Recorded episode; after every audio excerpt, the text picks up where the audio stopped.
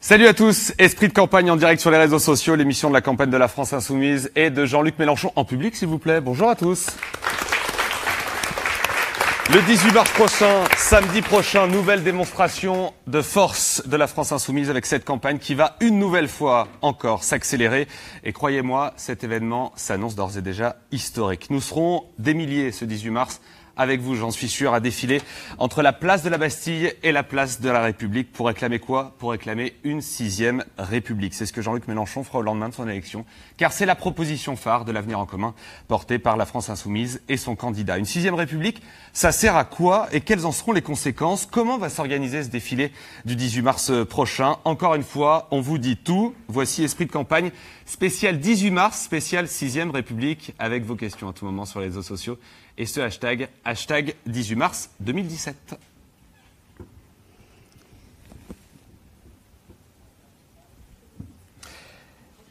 Et sur ce plateau, quel beau plateau aujourd'hui. Bonjour, merci d'avoir euh, répondu à, notre invitation. Euh, Charlotte, vous la connaissez, Charlotte euh, Girard, responsable du programme L'avenir en commun avec Jacques Généreux, Raquel Garrido, avocate au barreau de Paris, porte-parole de Jean-Luc Mélenchon et auteur de ce petit guide, guide citoyen de la sixième République publié chez Fayard. On va bien sûr en parler.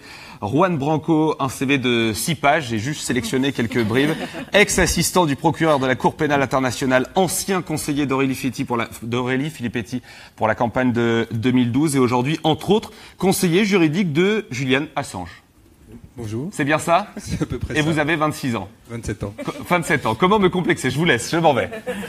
Merci en tout cas d'avoir été, euh, d'avoir d'être ici avec nous. Et Léonie Simaga, vous avez passé 10 ans à la Comédie Française. Vous avez un talent fou, Comédie Française que vous avez décidé de quitter il y a quelques semaines, car euh, vous vouliez être plus utile pour la société. Oui. Oui, ça fait un an, un peu plus d'un an, mais oui, oui, euh, globalement, on peut résumer ça Et comme ça. Et vous avez décidé de vous engager un petit peu plus. On va bien sûr y revenir. Et Natacha Polony est-il encore euh, faut-il encore euh, vous présenter euh, Oui, essayiste, journaliste. Ils pas la télévision, et tant mieux pour eux. Merci beaucoup en tout cas Natacha euh, d'être avec nous en ce dimanche. Avant de rentrer dans le fond du sujet, on voulait mettre à l'honneur l'une des nombreuses initiatives citoyennes qui fleurissent comme ça un petit peu partout sur le territoire pour faire comprendre le programme L'avenir en commun de tous. Il y a eu la BD, il va y avoir un jeu vidéo et là regardez ce court métrage réalisé par un collectif de cinéastes c'est succulent, regardez.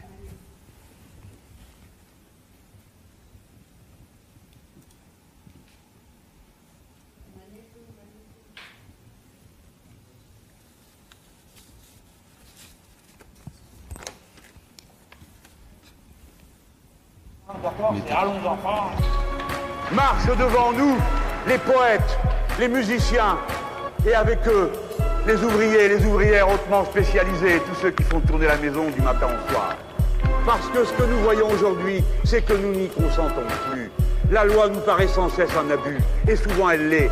Comment peut-on avoir pu voter la loi El Khomri alors que ni les Français, ni les gens dans la rue, ni les députés, ni personne n'en voulait? Avec 6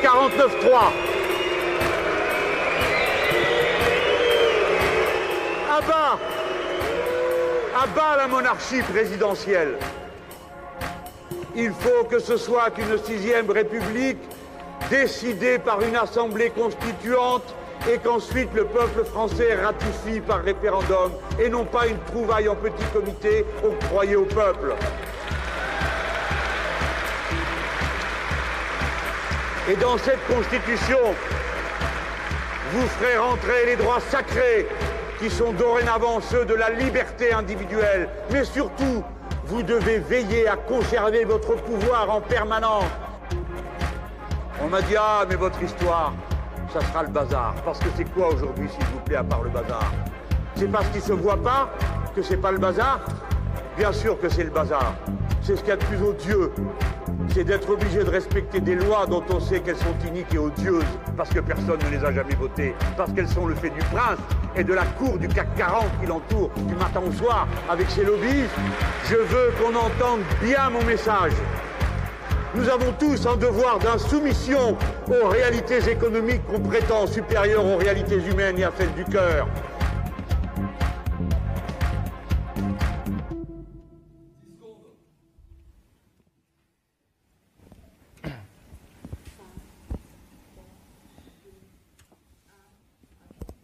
Bravo, bravo, bravo pour l'ensemble de ces initiatives. Bravo et continuez évidemment. On continuera de vous mettre euh, à l'honneur euh, l'ensemble de vos initiatives qui fleurissent comme ça un peu partout sur le territoire. On va d'abord faire un constat et démontrer que la Ve République est désormais révolue.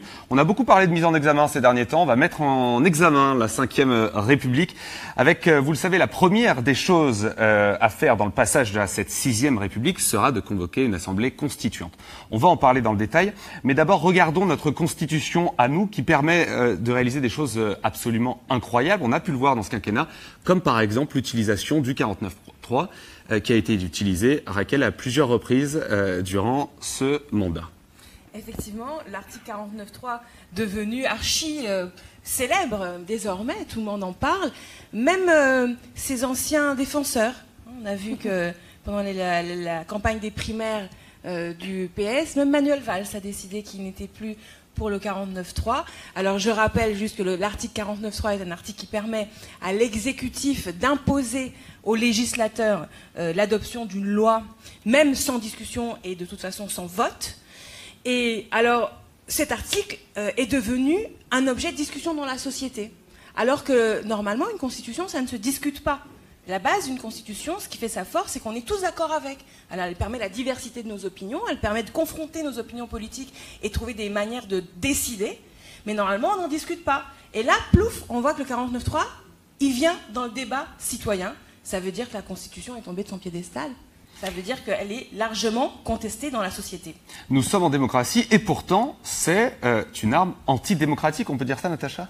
Alors, ça dépend. Ça dépend comment est construit l'équilibre entre les pouvoirs. C'est-à-dire que là, ce qui pose problème, c'est pas le 49.3 en lui-même, c'est le fait que l'Assemblée nationale fonctionne de telle manière que personne ne va aller voter une motion de censure contre le gouvernement. Or, le principe du 49.3 au départ, c'est que l'opposition a la possibilité de voter une motion de censure, de mettre en balotage ce gouvernement. Parce que la clé, en fait, de la constitution de la Ve République, c'est l'article 20. L'article 20 qui dit que c'est le gouvernement qui détermine et conduit la politique de la nation. Normalement, ce n'est pas le chef de l'État. C'est le gouvernement, et le gouvernement est responsable devant l'Assemblée nationale. Mais si l'Assemblée nationale est constituée de godillots, si en plus le mode, le scrutin ultra-majoritaire fait que c'est un parti qui truste l'ensemble de l'Assemblée nationale alors qu'il ne représente pas plus de 20% du pays, là, ça commence à poser problème. Donc, en fait, la, question, elle n'est pas seulement celle du 49-3, c'est le déséquilibre euh, auquel est arrivée la Ve République et qui fait que cette stabilité qui était intéressante au départ, qui permettait de sortir de tous les, affres de la Troisième et de la Quatrième République, eh bien cette stabilité est devenue le moyen de maintenir un pouvoir qui n'est plus perçu comme légitime par les citoyens. C'est une façon de bétonner totalement quelque chose qui ne tient plus. Donc c'est pour ça qu'il faut revoir les institutions. Mais avant, personne, ou presque, ne connaissait euh, ce 49.3, sauf si on est très attentif à l'actualité politique, et là on en a beaucoup entendu parler. Euh, est-ce que finalement, ça n'a pas permis une certaine prise de conscience auprès de la population pour dire, à un moment donné, là, cette chose-là, on arrive au bout de notre République et peut-être faut-il en changer. Oui, enfin, on ne va pas non plus remercier euh, euh, Manuel Valls d'avoir fait un usage aussi euh, C'est une prise de conscience, pourquoi pas Oui, enfin bon, voilà quoi. Manuel Valls et Emmanuel Macron, non, je rappelle que dans ce quinquennat, le premier à avoir utilisé le 49.3 pour une loi, c'est quand même Emmanuel Macron. Non, non, Madame non, non. c'est ensuite. C'est le président, de, c'est, le président, je vais dire le président du Conseil. C'est le Premier ministre qui prend la décision, donc c'est Emmanuel Valls. mais, il l'a fait, il l'a fait à l'occasion de deux lois, les deux lois scélérates euh, du quinquennat, à savoir la loi Macron d'une part, il a utilisé trois fois pour la loi Macron et pareil pour la loi El Khomri, il a utilisé également trois fois, ce qui fait un total de six, un beau record quand même qu'on peut euh, voilà euh, attribuer à ce quinquennat quand même. Un mot, Léonie Simaga, sur euh, l'utilisation de ce 49.3 et peut-être une des premières limites de cette Ve République. Bah, je pense qu'effectivement, le problème se pose, comme disait Natacha Polony, entre la question d'un régime présidentiel qui, de toute façon, enfin, je dirais, été problématique dès 1958, en fait. Tout de suite, dès la naissance de, cette constitution, elle a posé, elle a posé problème. Et puis, euh, ce qui serait un régime qui parlementaire, qui redonnerait de la force au Parlement, mais en l'occurrence, quel Parlement, effectivement? Donc, euh, tout de suite, on passe à comment on, construit ce Parlement, quel mode de scrutin, pourquoi la proportionnelle?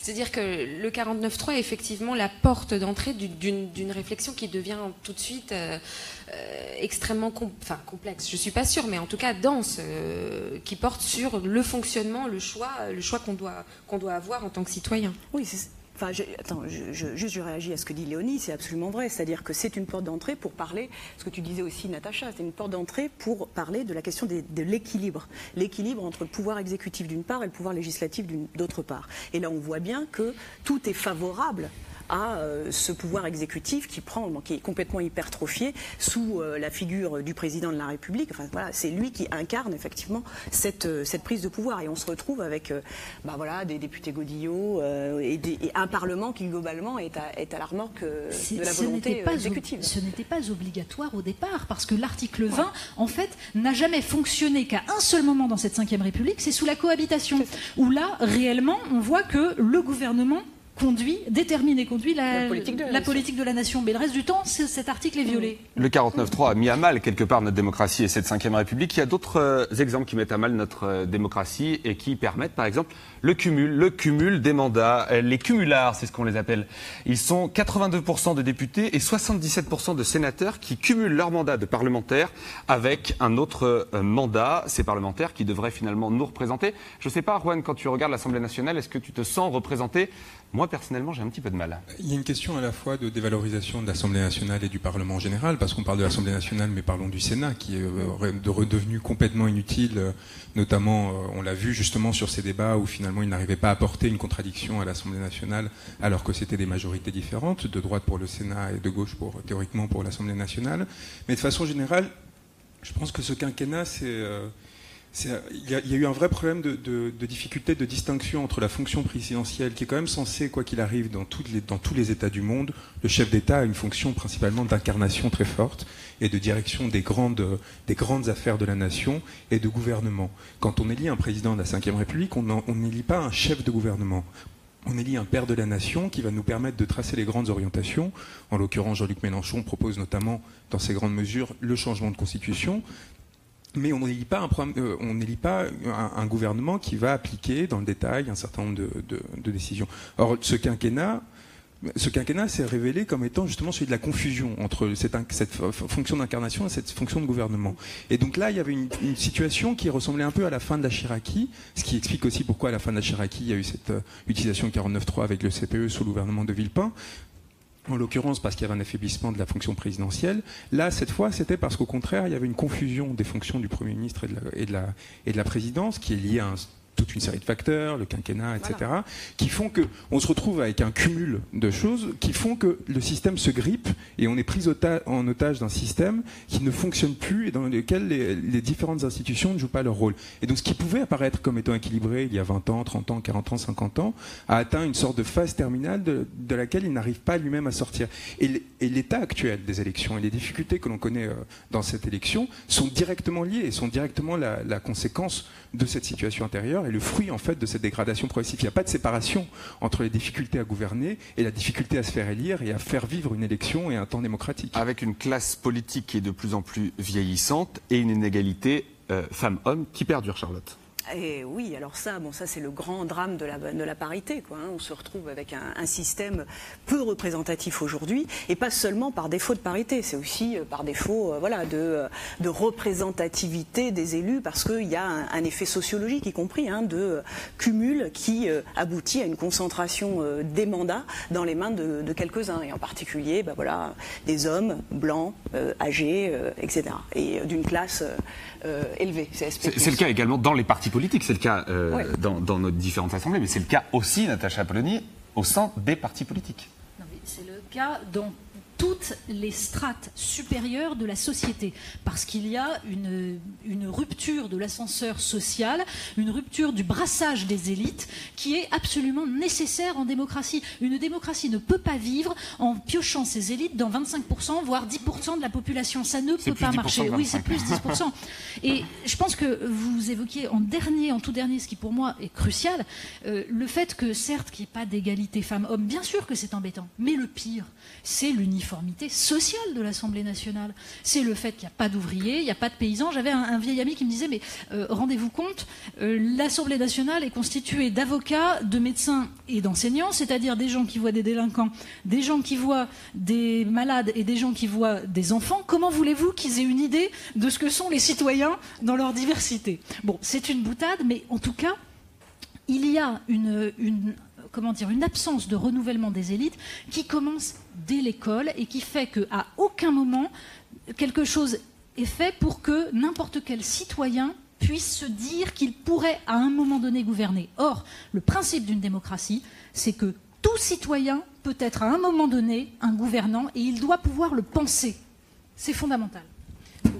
Et ça, ça nous amène parce que normalement, il n'y a pas de sélection des élites pour l'Assemblée nationale. C'est un procédé qui, pour le coup, est euh, démocratique normalement, puisqu'il s'agit de voter et que tout le monde a le droit de vote. Enfin, tout le monde, pas les étrangers, mais euh, même au niveau.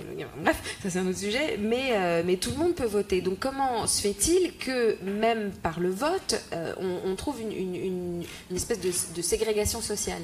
C'est bien qu'il y a donc un désintéressement, une dépolitisation, j'en suis pas sûre de ça, euh, au niveau euh, populaire. Et, là, du coup, on pose la question de, euh, l'investissement citoyen, comment redynamiser la démocratie participative, etc. Mais moi, je voulais revenir sur, ce que tu disais sur la question du, statut du, du, président de la République par rapport à cette question constitutionnelle. Hein ça voudrait dire qu'il faudrait, enfin, poser que le président de la République n'a pas pour vocation constitutionnelle de diriger le pays, d'impulser une politique qu'il est là pour donner des grandes directions, euh, qu'il ne doit pas avoir un programme, qu'il doit avoir une vision. Ça nous amène lentement vers un discours qu'on connaît bien et qui peut poser problème, celui de Macron, pour, ne pas le citer. Euh, et donc, et parallèlement, il y a ce, enfin, euh, ça c'est une question que je veux poser. Est-ce que les Français sont très attachés à l'élection du président de la République au suffrage universel? Est-ce que c'est effectivement un grand moment de décision euh, politique? Est-ce que c'est quelque chose qu'on doit retirer au peuple français? Est-ce que ça c'est une, avance, une, une, avancée. politique ou voilà Ça, je pense que c'est un, un, grand enjeu et, et, et je suis pas sûre d'avoir la réponse personnellement. Raquel? Je suis d'accord avec ta remarque, Léonie, d'autant que c'est vrai que la marque actuelle de cette campagne précisément, c'est, ce sont des hommes politiques, des candidats qui se présentent sans programme ou alors avec des programmes vraiment euh, flous. Euh, certains changent d'avis Hein, d'un jour sur l'autre. Donc un jour c'est universel, le lendemain c'est pas universel, etc. Et euh, le problème, c'est pas seulement que ça manque de respect vis-à-vis du citoyen, c'est qu'en fait ça vicie l'opération électorale elle-même. Car je rappelle qu'une campagne électorale, c'est quoi? Dans le fond, c'est la confrontation de programmes euh, que les citoyens doivent pouvoir étudier. Et une fois qu'ils se forgent une opinion politique euh, sur la base de cette confrontation de programmes, ils vont faire valoir cette opinion politique dans l'urne et ce faisant donnent un mandat. Donc les hommes politiques qui se présentent sans programme, en fait, veulent gouverner sans mandat. Et on en revient au problème dont on parlait tout à l'heure, qui est en fait la question de la responsabilité en politique et de l'impunité. C'est le mot qu'on n'a pas utilisé depuis tout à l'heure. Le président de la République française en France, sa marque de fabrique, c'est qu'il vit dans une impunité la plus totale. Et cette impunité, elle rejaillit en cascade sur toute la classe politique, y compris les députés Godillot qui, du coup, se laissent faire, ou sont absentéistes, ou finalement sont, sont euh, voilà, consentants en permanence, reprennent, prennent quand même leurs indemnités, hein, pardon, hein, les 6 000, ils les prennent, mais même pour aller voter comme on leur dit. Et du coup, les citoyens, c'est-à-dire que la question d'aller vraiment avoir du pouvoir, euh, tout le monde se dit, bah, il n'y en a pas, donc je reste chez moi. Et c'est ça qui fabrique l'abstention, l'expulsion massive des citoyens de la démocratie. C'est vrai, quand on pense à la Ve République, on pense à ces mots-là, impunité, népotisme aussi, corruption, il y a énormément de choses à dire là-dessus, hein, Branco. Ben, juste pour rebondir là-dessus, il, y a évidemment, mais pour moi c'est évident que l'élection présidentielle est viciée en France et qu'il y a évidemment un problème de, capacité de captation par des candidats qui viennent complètement du système en se prétendant en dehors du système comme Macron, qui réussissent à, justement en jouant sur les insuffisances de ce, de ce système institutionnel, à capter une partie de l'électorat qui sent bien qu'il y a un problème de décalage entre ce qu'on leur vend, c'est-à-dire euh, une élection qui est censée euh, permettre euh, une incarnation seulement, et la réalité, c'est-à-dire à la l'application au programme de gouvernement, etc. Sur la question de la corruption et de la verticalité du pouvoir, c'est un vrai sujet parce qu'évidemment les responsabilités du président découle en fait. Il y a une forme de, capacité du coup à irresponsabiliser l'ensemble de la classe politique qui est assez forte et qui fait qu'il va y avoir une course à l'échalote pour essayer soit d'être président, soit d'être proche du président pour en fait bénéficier de cette immunité. Nous, on a beaucoup, on l'a vécu de façon assez violente avec WikiLeaks et Julian Assange au moment où on avait fait les révélations de la NSA en 2015, comme quoi la NSA espionnait les communications présidentielles de à la fois Hollande mais auparavant Sarkozy et Jacques Chirac. Et on avait été en contact avec François Hollande pour essayer de négocier une éventuelle asile politique euh, offert à, à, Julian Assange. Et on s'était rendu compte qu'évidemment, tout tout le pouvoir était entre ses mains et c'était lui qui, de façon complètement unilatérale et sans argumentaire quelconque, pouvait décider soit d'évacuer ce sujet, soit au contraire de l'accueillir et d'en discuter. Et donc, je m'étais retrouvé à échanger des textos avec euh, François Hollande de façon non protégée en plus. Qui, et une autre question, c'est-à-dire qu'on en arrive à un, système où tout l'État essaye de se protéger en sécurisant ses, euh, communications, en créant des règles extrêmement dures qui permettent de sanctionner n'importe qui qui ne respecte pas euh, des, critères minimums. Et après, on se retrouve avec le président de la République ses proches parce qu'ils n'ont aucune responsabilité devant personne, qui font n'importe quoi, qui n'en ont strictement rien à faire et qui, en l'occurrence, se comportent presque de façon très tresse vis-à-vis de, la nation française et de son État.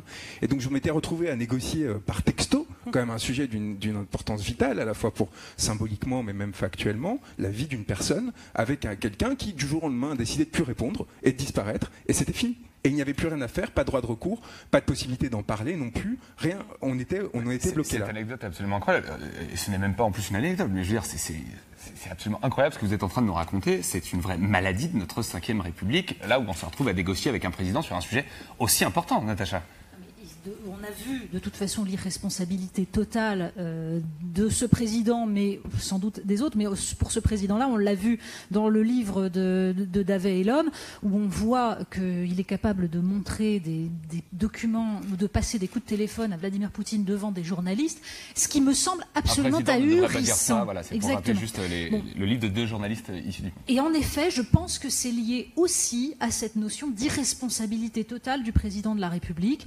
Euh, en gros, euh, c'est une carrière, c'est un curriculum, et une fois qu'on a atteint le sommet, eh ben, on a gagné le pompon, la queue du Mickey, on est content, et on se fiche de savoir exactement ce qu'on incarne. Et en effet, je pense que les institutions viciées de la Ve République aboutissent à ça, et je partage totalement ce que vous disiez tout à l'heure, Juan, sur la, question du déséquilibre créé par le quinquennat, par l'ensemble des distorsions qui petit à petit ont modifié le fonctionnement de cette République. Parce que la question, en effet, le, président, un président qui incarne une vision, c'est pas un président sans programme. Le problème n'est pas programme ou pas programme, d'autant plus qu'on a actuellement dans cette élection des candidats, en effet, qui, dont on dit qu'ils n'ont pas de problème, euh, programme alors qu'ils en ont un très clair. C'est simplement qu'il suffit de regarder leurs options économiques pour savoir où est le programme économique. Le problème, c'est que on est face à des politiques qui, de toute façon, ont renoncé à une part de leur pouvoir, c'est-à-dire qu'ils ont renoncé à exercer ce pourquoi ils sont élus. Ils ont renoncé à la souveraineté de la nation. Or, il n'y a pas de souveraineté du peuple s'il n'y a pas de souveraineté de la nation.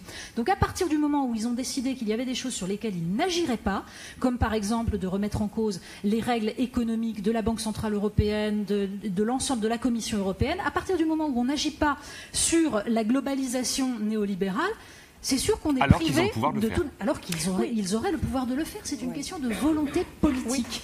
Comme ils y renoncent volontairement, il ne leur reste plus que la représentation et une campagne devient un jeu de dupes où à aucun moment on ne va aborder ces sujets-là et du coup on se contente d'un jeu de petits comptables. Alors moi je pense qu'il faut euh, créer tant de fonctionnaires, moi je pense qu'il faut retirer tant, etc. Ce n'est pas ça l'enjeu de la nation. Ça, ça vient après. Oui, enfin, ça me semble être aussi euh, un programme en soi. C'est-à-dire que le fait de ne pas agir sur euh, ce genre de levier, euh, c'est un programme. Enfin, voilà, c'est c'est pas un non-programme, c'est vraiment une option politique tout à fait nette qui, oui, qui est tout. Et voilà, il n'y a pas de programme. Voilà, si, si, voilà. il est clair. Il est clair, et, ça s'appelle le conservatisme, hein, d'un certain point de vue, puisqu'on conserve, on conserve un ordre tel qu'il est. Mais moi, je, je, je, rebondis sur ce que vous disiez, Juan, parce qu'on vous voit apparemment donc, sur le plateau. J'assume. Ça dépend. Ne soyez pas trop attaché à ça alors, Ron, euh, non, je, vais, je vais vous, tutoyer tous parce que je trouve ça plus sympa. Euh, tu disais tout à l'heure, euh, et je suis absolument d'accord avec ça, c'est-à-dire l'idée qu'il y ait une sorte d'exemplarité de l'irresponsabilité. C'est la marque de fabrique de la, de la cinquième, et finalement, bah, les, non seulement les présidents en place ont joué le jeu, mais j'allais dire les impétrants monarques jouent le jeu aussi pour certains d'entre eux. En particulier, je pense à, François Fillon ou, euh, ou, Marine Le Pen dans, dans, ses attitudes par rapport à la justice, qui est quand même incroyable. C'est-à-dire qu'il y a vraiment des candidats qui déjà ont anticipé les effets prochains peut-être de leur fonction si jamais ils accèdent, euh, ils y accèdent. Et donc on voit comment il y a une forme de projection, y compris dans la campagne, en, préalable, mais une projection sur ce que pourrait être le mandat présidentiel sous la cinquième. En tout cas, moi je trouve que de ce point de vue-là, c'est utile aussi de mettre le doigt dessus et de dire, ben voilà, c'est en effet ce que permettra la cinquième République si jamais euh, vous êtes élu. Moi, je pense qu'il faut quand même faire une distinction entre l'impunité et l'irresponsabilité. C'est-à-dire que euh, l'impunité, c'est ne pas être obligé euh, de répondre de crimes ou de fautes euh, qu'on aurait commises. Et l'irresponsabilité, il me semble que, pour, faire l'avocat du diable, hein, il peut y avoir une vertu, peut-être, je ne sais pas, je pose la question, mais le président, peut-être, de la République, peut ne pas devoir être responsable parce qu'il est garant d'une certaine stabilité, il est garant d'une certaine continuité. Euh, euh, le problème que pose le, principe de révocabilité, dont on va peut-être parler dans, la, proposition euh, pour la sixième, pour la, voilà, pour la, pour la sixième République, c'est que si tout le monde est révocable à tout moment, on va tomber on peut tomber dans des, dans, des problèmes institutionnels tels que la quatrième République euh, en a posé.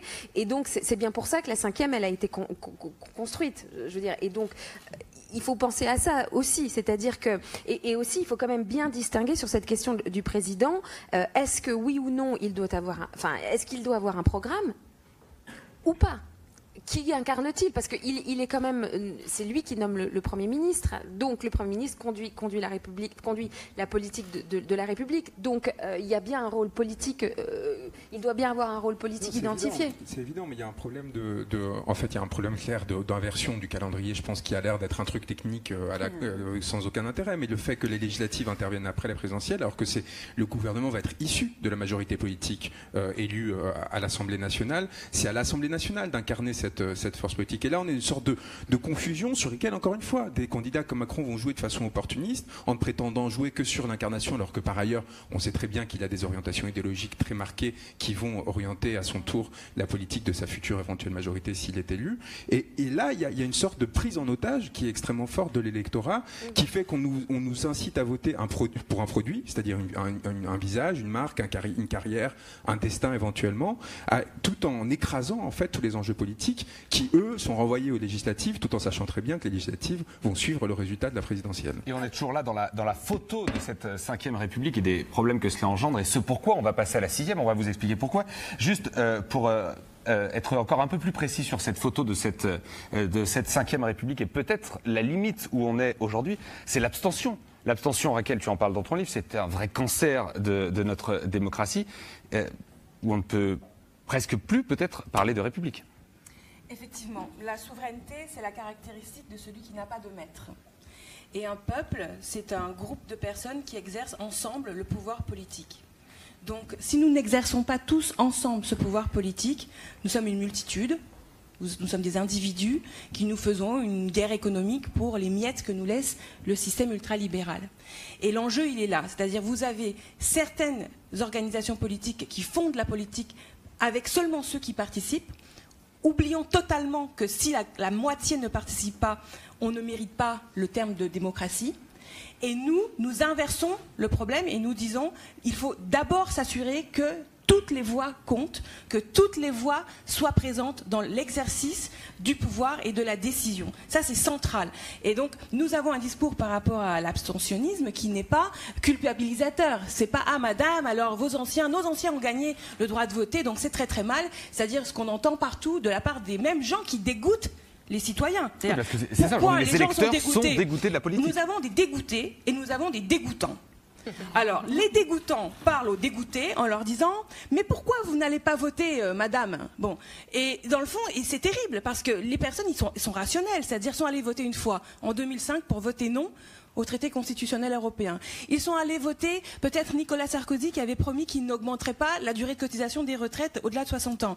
Ils sont allés peut-être voter François Hollande qui avait promis de renégocier le traité euh. Donc à la fin, quand nous on dit bah venez voter, ils disent euh, c'est bon, quoi.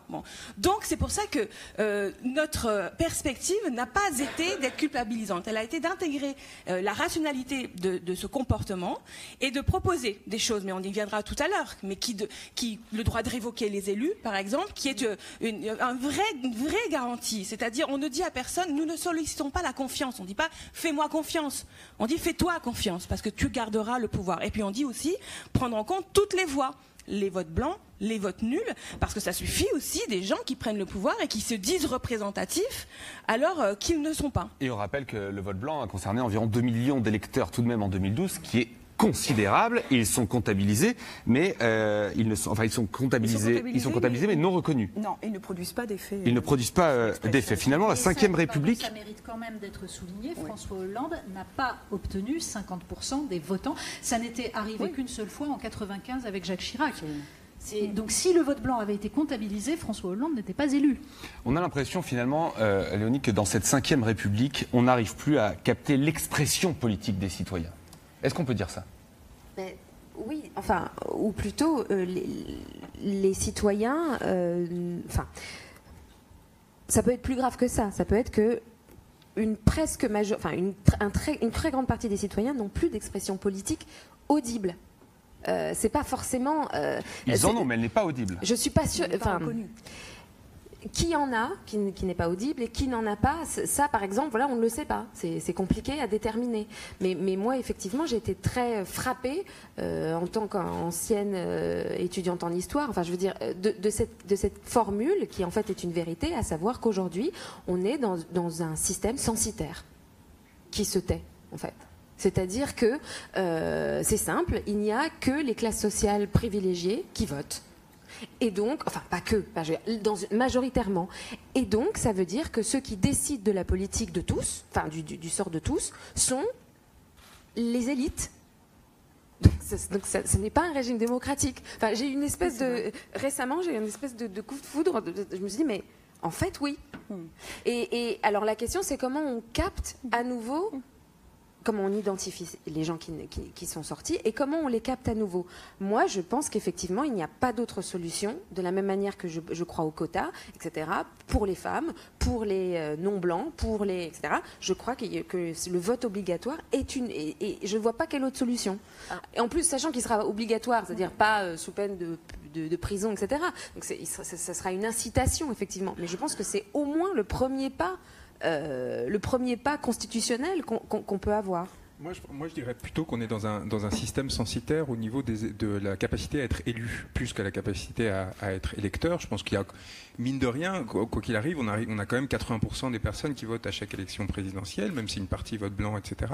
Par contre, la capacité à se faire élire aujourd'hui, elle est tributaire même d'un sens électorales très particuliers qui sont les 500 parrainages. C'est-à-dire que rien qu'à ce niveau-là, il y a quand même une censure dans la capacité d'accès à l'élection la, plus importante, celle qui va permettre d'avoir une visibilité et par la suite de créer des groupes politiques et des mouvements, qui explique pourquoi il n'y a pas de renouvellement politique en France, alors que dans quasiment tous les autres pays qui nous entourent, en Espagne, au Portugal, en Italie, etc., même, au Royaume-Uni d'une certaine façon, il y a eu des mouvements qui se sont créés, qui ont réussi à s'imposer, à avoir des élus, peut-être pas nécessairement à gouverner immédiatement, mais en tout cas à créer des nouvelles forces qui sortent du système. Aujourd'hui, pour être candidat à présidentiel, il faut avoir été dans le système pendant très longtemps. Et quand on dit qu'Emmanuel Macron n'a pas été dans le système, c'est complètement faux. Il a caché, il a coché toutes les cases du système, mais toutes les cases et les plus importantes. Inspecteur des finances, mais pas.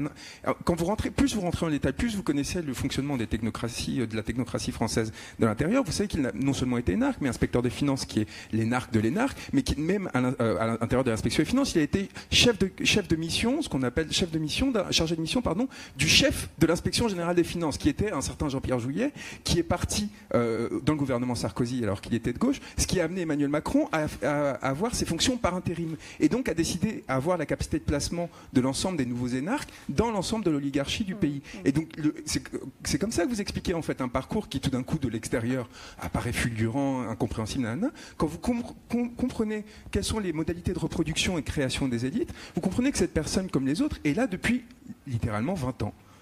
Ce cas-là nous explique en fait qu'il y a une porosité entre les élus et la haute administration qui est profondément malsaine. Et là aussi, on ne peut pas rêver réformer les institutions ou même faire la révolution si on ne s'attaque pas à cette question du pouvoir de la haute administration en France et de la façon dont cette haute administration se promène dans le privé et revient. Pourquoi? Parce que du coup, la collusion entre les intérêts privés et le, on va dire le bien commun est totalement, euh, totalement dévoyée. C'est-à-dire que, par exemple, Prenons le cas de, François Fillon, euh, puisque vous l'avez évoqué tout à l'heure, il, a des ennuis judiciaires, d'accord. Bon, je pense que la question de l'articulation des pouvoirs aussi, là, devrait faire. Enfin, j'espère que les, citoyens vont se décider en fonction de ça et en fonction des programmes politiques, parce que c'est aussi très important. Mais simplement, pour moi, ce qui est le plus grave dans le parcours de François Fillon, bien plus que cette histoire de Penelope Gate, qui est gênante, qui est, enfin, qui est même euh, profondément malhonnête, mais c'est le plus grave. Qu'est-ce que c'est? C'est d'avoir fondé une boîte de conseil trois jours avant le début de son mandat de député, parce que quand on est député, on n'a pas le droit, il a déposé les statuts trois jours avant, pour pouvoir vendre son carnet d'adresses à des multinationales et faire du lobbying. Ça, tant qu'on n'aura pas mis fin à ce genre de choses, tant qu'on n'aura pas contrôlé les lobbies de façon drastique, on, ne pourra, on pourra refaire toutes les constitutions qu'on voudra, ça ne marchera pas. Il faut donc changer les règles du jeu. On va vous expliquer comment. Changer les règles du jeu en passant à la sixième République. Et de cette sixième République, ce sont les élus parfois qui en parlent le mieux. Regardez. Il y a beaucoup de choses qui sont scandaleuses dans les institutions de la Ve République. On a une Ve République euh, qui est en train d'agoniser. Euh. La Ve République est devenue petit à petit une monarchie présidentielle. Bah, les valeurs du triptyque liberté, égalité, fraternité sont complètement perverties. La rigidité des institutions, euh, l'impunité, le présidentialisme accentué, les relents autoritaires. Bah, la Ve République, c'est la possibilité pour un seul d'imposer ses choix à la représentation nationale et à tout un peuple. On a aujourd'hui une oligarchie qui a confisqué le pouvoir et qui s'auto-reproduit. Euh. Une démocratie représentative qui ne représente plus qu'elle-même. Ce qui est le plus terrible aujourd'hui pour les gens, c'est le sentiment que leur destin nous échappe, qu'on ne décide plus du sort, que ça se passe à Bruxelles, que ça se passe à France, Francfort. Et qu'elle tient à l'écart un nombre grandissant de citoyens, les interdits de vote comme les étrangers, les non-inscrits, et tous les citoyens mal représentés. Un mot, euh, je dirais, déliquescente. La cinquième République, c'est la République vermoulue. À bout de souffle. Monarchie présidentielle. Rouillée. Confiscation. Euh, une sixième République, c'est, euh, ça doit être un régime démocratique qui permette aussi des formes de, de prise de, prise en main du pouvoir par, euh, par le peuple. C'est une république dans laquelle euh, la politique ne serait plus jamais euh, une, carrière, une carrière, un métier, mais uniquement un engagement et dans laquelle toutes et tous pourraient participer, être un jour élus. Je pense qu'il faut un pan très important pour les droits sociaux et, économiques, parce que sans cela, il n'y a pas de démocratie véritable. Et il faut qu'on avance aussi pour une justice indépendante et des médias pluralistes, ce qui suppose de prendre des mesures qui euh, soient assez radicales et qui, qui permettent d'avancer en ce sens. Il faut aussi des nouveaux pouvoirs d'initiative législative pour les parlementaires, pour les élus locaux, pour tous les citoyens. Une mesure importante, c'est d'abord la reconnaissance du vote blanc. Euh, les gens qui ne sont pas d'accord avec aucun des candidats euh, en présence, avec aucun des programmes présentés, ont le droit de, de, voir leur, leur, désaccord reconnu. Et c'est pour ça que c'est important de reconnaître le vote blanc. Eh bien, rendez-vous le 18 mars le 18 mars, on marche pour la République. Samedi 18 mars, rendez-vous à la Bastille. Moi j'y serai. Moi j'y serai. J'y serai. Et vous? Sixième République dans cette spéciale esprit de campagne. Sixième République, il en sera grandement question samedi prochain, samedi 18 mars, pour cette grande marche pour la Sixième République entre la place de la Bastille et la place de la République. Vous y êtes conviés, nous allons être, nous serons des milliers, c'est sûr. Comment on change de République? Comment on fait pour changer de République? Est-ce qu'on ne pourrait pas dire on fait de nouvelles lois pour euh, mettre des pansements en quelque sorte sur les mots dont on vient de parler? Pourquoi est-il si important et nécessaire de changer de République au-delà de simplement apporter et faire voter de nouvelles lois? Charlotte ben, parce que euh, ça ne suffira pas juste de, changer des lois. Ça peut quand même euh, déverrouiller un certain nombre de choses. Je, pensais en particulier, tout à l'heure on évoquait la question de l'abstention, et euh, je pense que par exemple répondre au problème de l'abstention n'est pas dissociable de la question sociale. C'est-à-dire si on ne traite pas la question sociale, on ne traitera pas non plus bien la question de, l'abstention. Donc, et la question sociale, on peut la traiter par des lois qui seraient pas, qui seraient l'inverse en fait des lois travail qu'on a eues récemment, par exemple. Bon. Mais cela dit, sur euh, le fait de changer de République, c'est ce que nous euh, souhaitons faire, c'est pas seulement un rafistolage de la cinquième. C'est-à-dire que le cadre et la logique de la cinquième, elle produit des effets et elle produit des effets depuis 1958 qui se sont aggravés, qui se sont amplifiés jusqu'à aujourd'hui. Donc euh, notre idée, c'est que on a aussi été des observateurs quand même assez assidus de cette République et on s'est rendu compte que quoi que vous fassiez, dans ce cadre-là, vous ne pouvez pas inverser la tendance. Ou si vous l'inversez, alors il faut le faire de manière radicale, auquel cas il faut complètement sortir de cette logique et surtout impliquer un maximum les gens qui sont les premiers concernés c'est-à-dire le peuple. Et pour impliquer, on convoque donc une assemblée constituante. Qu'est-ce que c'est qu'une assemblée constituante, Raquel? C'est euh, une assemblée, comme son nom l'indique, qui a une fonction unique, qui est d'élaborer un nouveau texte constitutionnel. Donc ça se différencie de l'Assemblée nationale qui gère le tout venant euh, législatif abstraction faite de la discussion que nous venons d'avoir sur le fait qu'en France, dans le fond, c'est l'exécutif hein, qui marque le tempo, puisque les députés n'ont même pas la maîtrise de leur propre ordre du jour. Je ferme cette parenthèse. Donc l'Assemblée constituante, elle est, euh, euh, elle est mandatée hein, pour pour décider de quelles seront ces nouvelles règles. Elle doit délibérer. Et dans la proposition que nous avons avec France Insoumise, euh, dont euh, les modalités de convocation de la Constituante seront présentées dans un livret programmatique qui est coordonné par Charles Girard et, Mathieu Dupas, on a travaillé euh, avec beaucoup, on a auditionné des, experts, on a beaucoup beaucoup réfléchi. Donc les modalités vont être présentées. Je ne sais pas si tu veux, tu veux les présenter, Charlotte? Oui, oui, Bon, ce qu'on peut dire, c'est ce que, ce que tu expliquais, à savoir que cette Assemblée constituante, elle aura essentiellement un mandat, mais donc le mandat constituant exclusivement, un mandat protégé, un mandat qui est euh, voilà qui euh, évite toute contamination par les institutions de la cinquième et qui permettrait donc de produire un texte euh, qui réponde vraiment à la question du de, de, la volonté de changement. Mais très concrètement, ce que ça veut dire, je souligne, aucune personne ayant été élue dans les assemblées pendant la Ve République n'a le droit même de se présenter à l'élection pour la Sixième République. Ces citoyens sont choisis Ils sont tirés au sort. Comment comment se passe la constitution de cette Assemblée constituante, Charles la proposition qu'on fait, c'est euh, d'avoir une partie des citoyens qui sont élus euh, sur un projet de future constitution et une partie qui sont tirés, tirés au sort. Avec ceci, à ceci près que nous ne répondons pas, nous, qui faisons cette proposition, à la question de savoir quelle proportion de citoyens seront tirés au sort. Nous remettons cette responsabilité-là, cette décision, aux électeurs eux-mêmes, qui vont, au moment où ils décideront de qui ils porteront dans cette Assemblée constituante, soit leur voix sera confiée au tirage au sort, soit leur voix sera confiée à une des propositions euh, de future constitution, c'est-à-dire à, des électeurs, euh, pardon, à des élus qui seront candidats à porter tel ou tel projet. Concrètement, donc il y a les, bulletins, hein, France Insoumise par exemple, avec des candidates et des candidats qui proposent par exemple le droit de révoquer les élus et, ainsi de suite, et à, côté de toutes les autres listes, un bulletin tirage au sort. Et donc, en fonction du score de ce bulletin, ce sont les Français eux-mêmes qui décident de la quotité, hein, du pourcentage de personnes qui seront tirées au sort à l'Assemblée constituante. Quel effet produira le passage à cette sixième République et donc la convocation de l'Assemblée constituante sur les citoyens?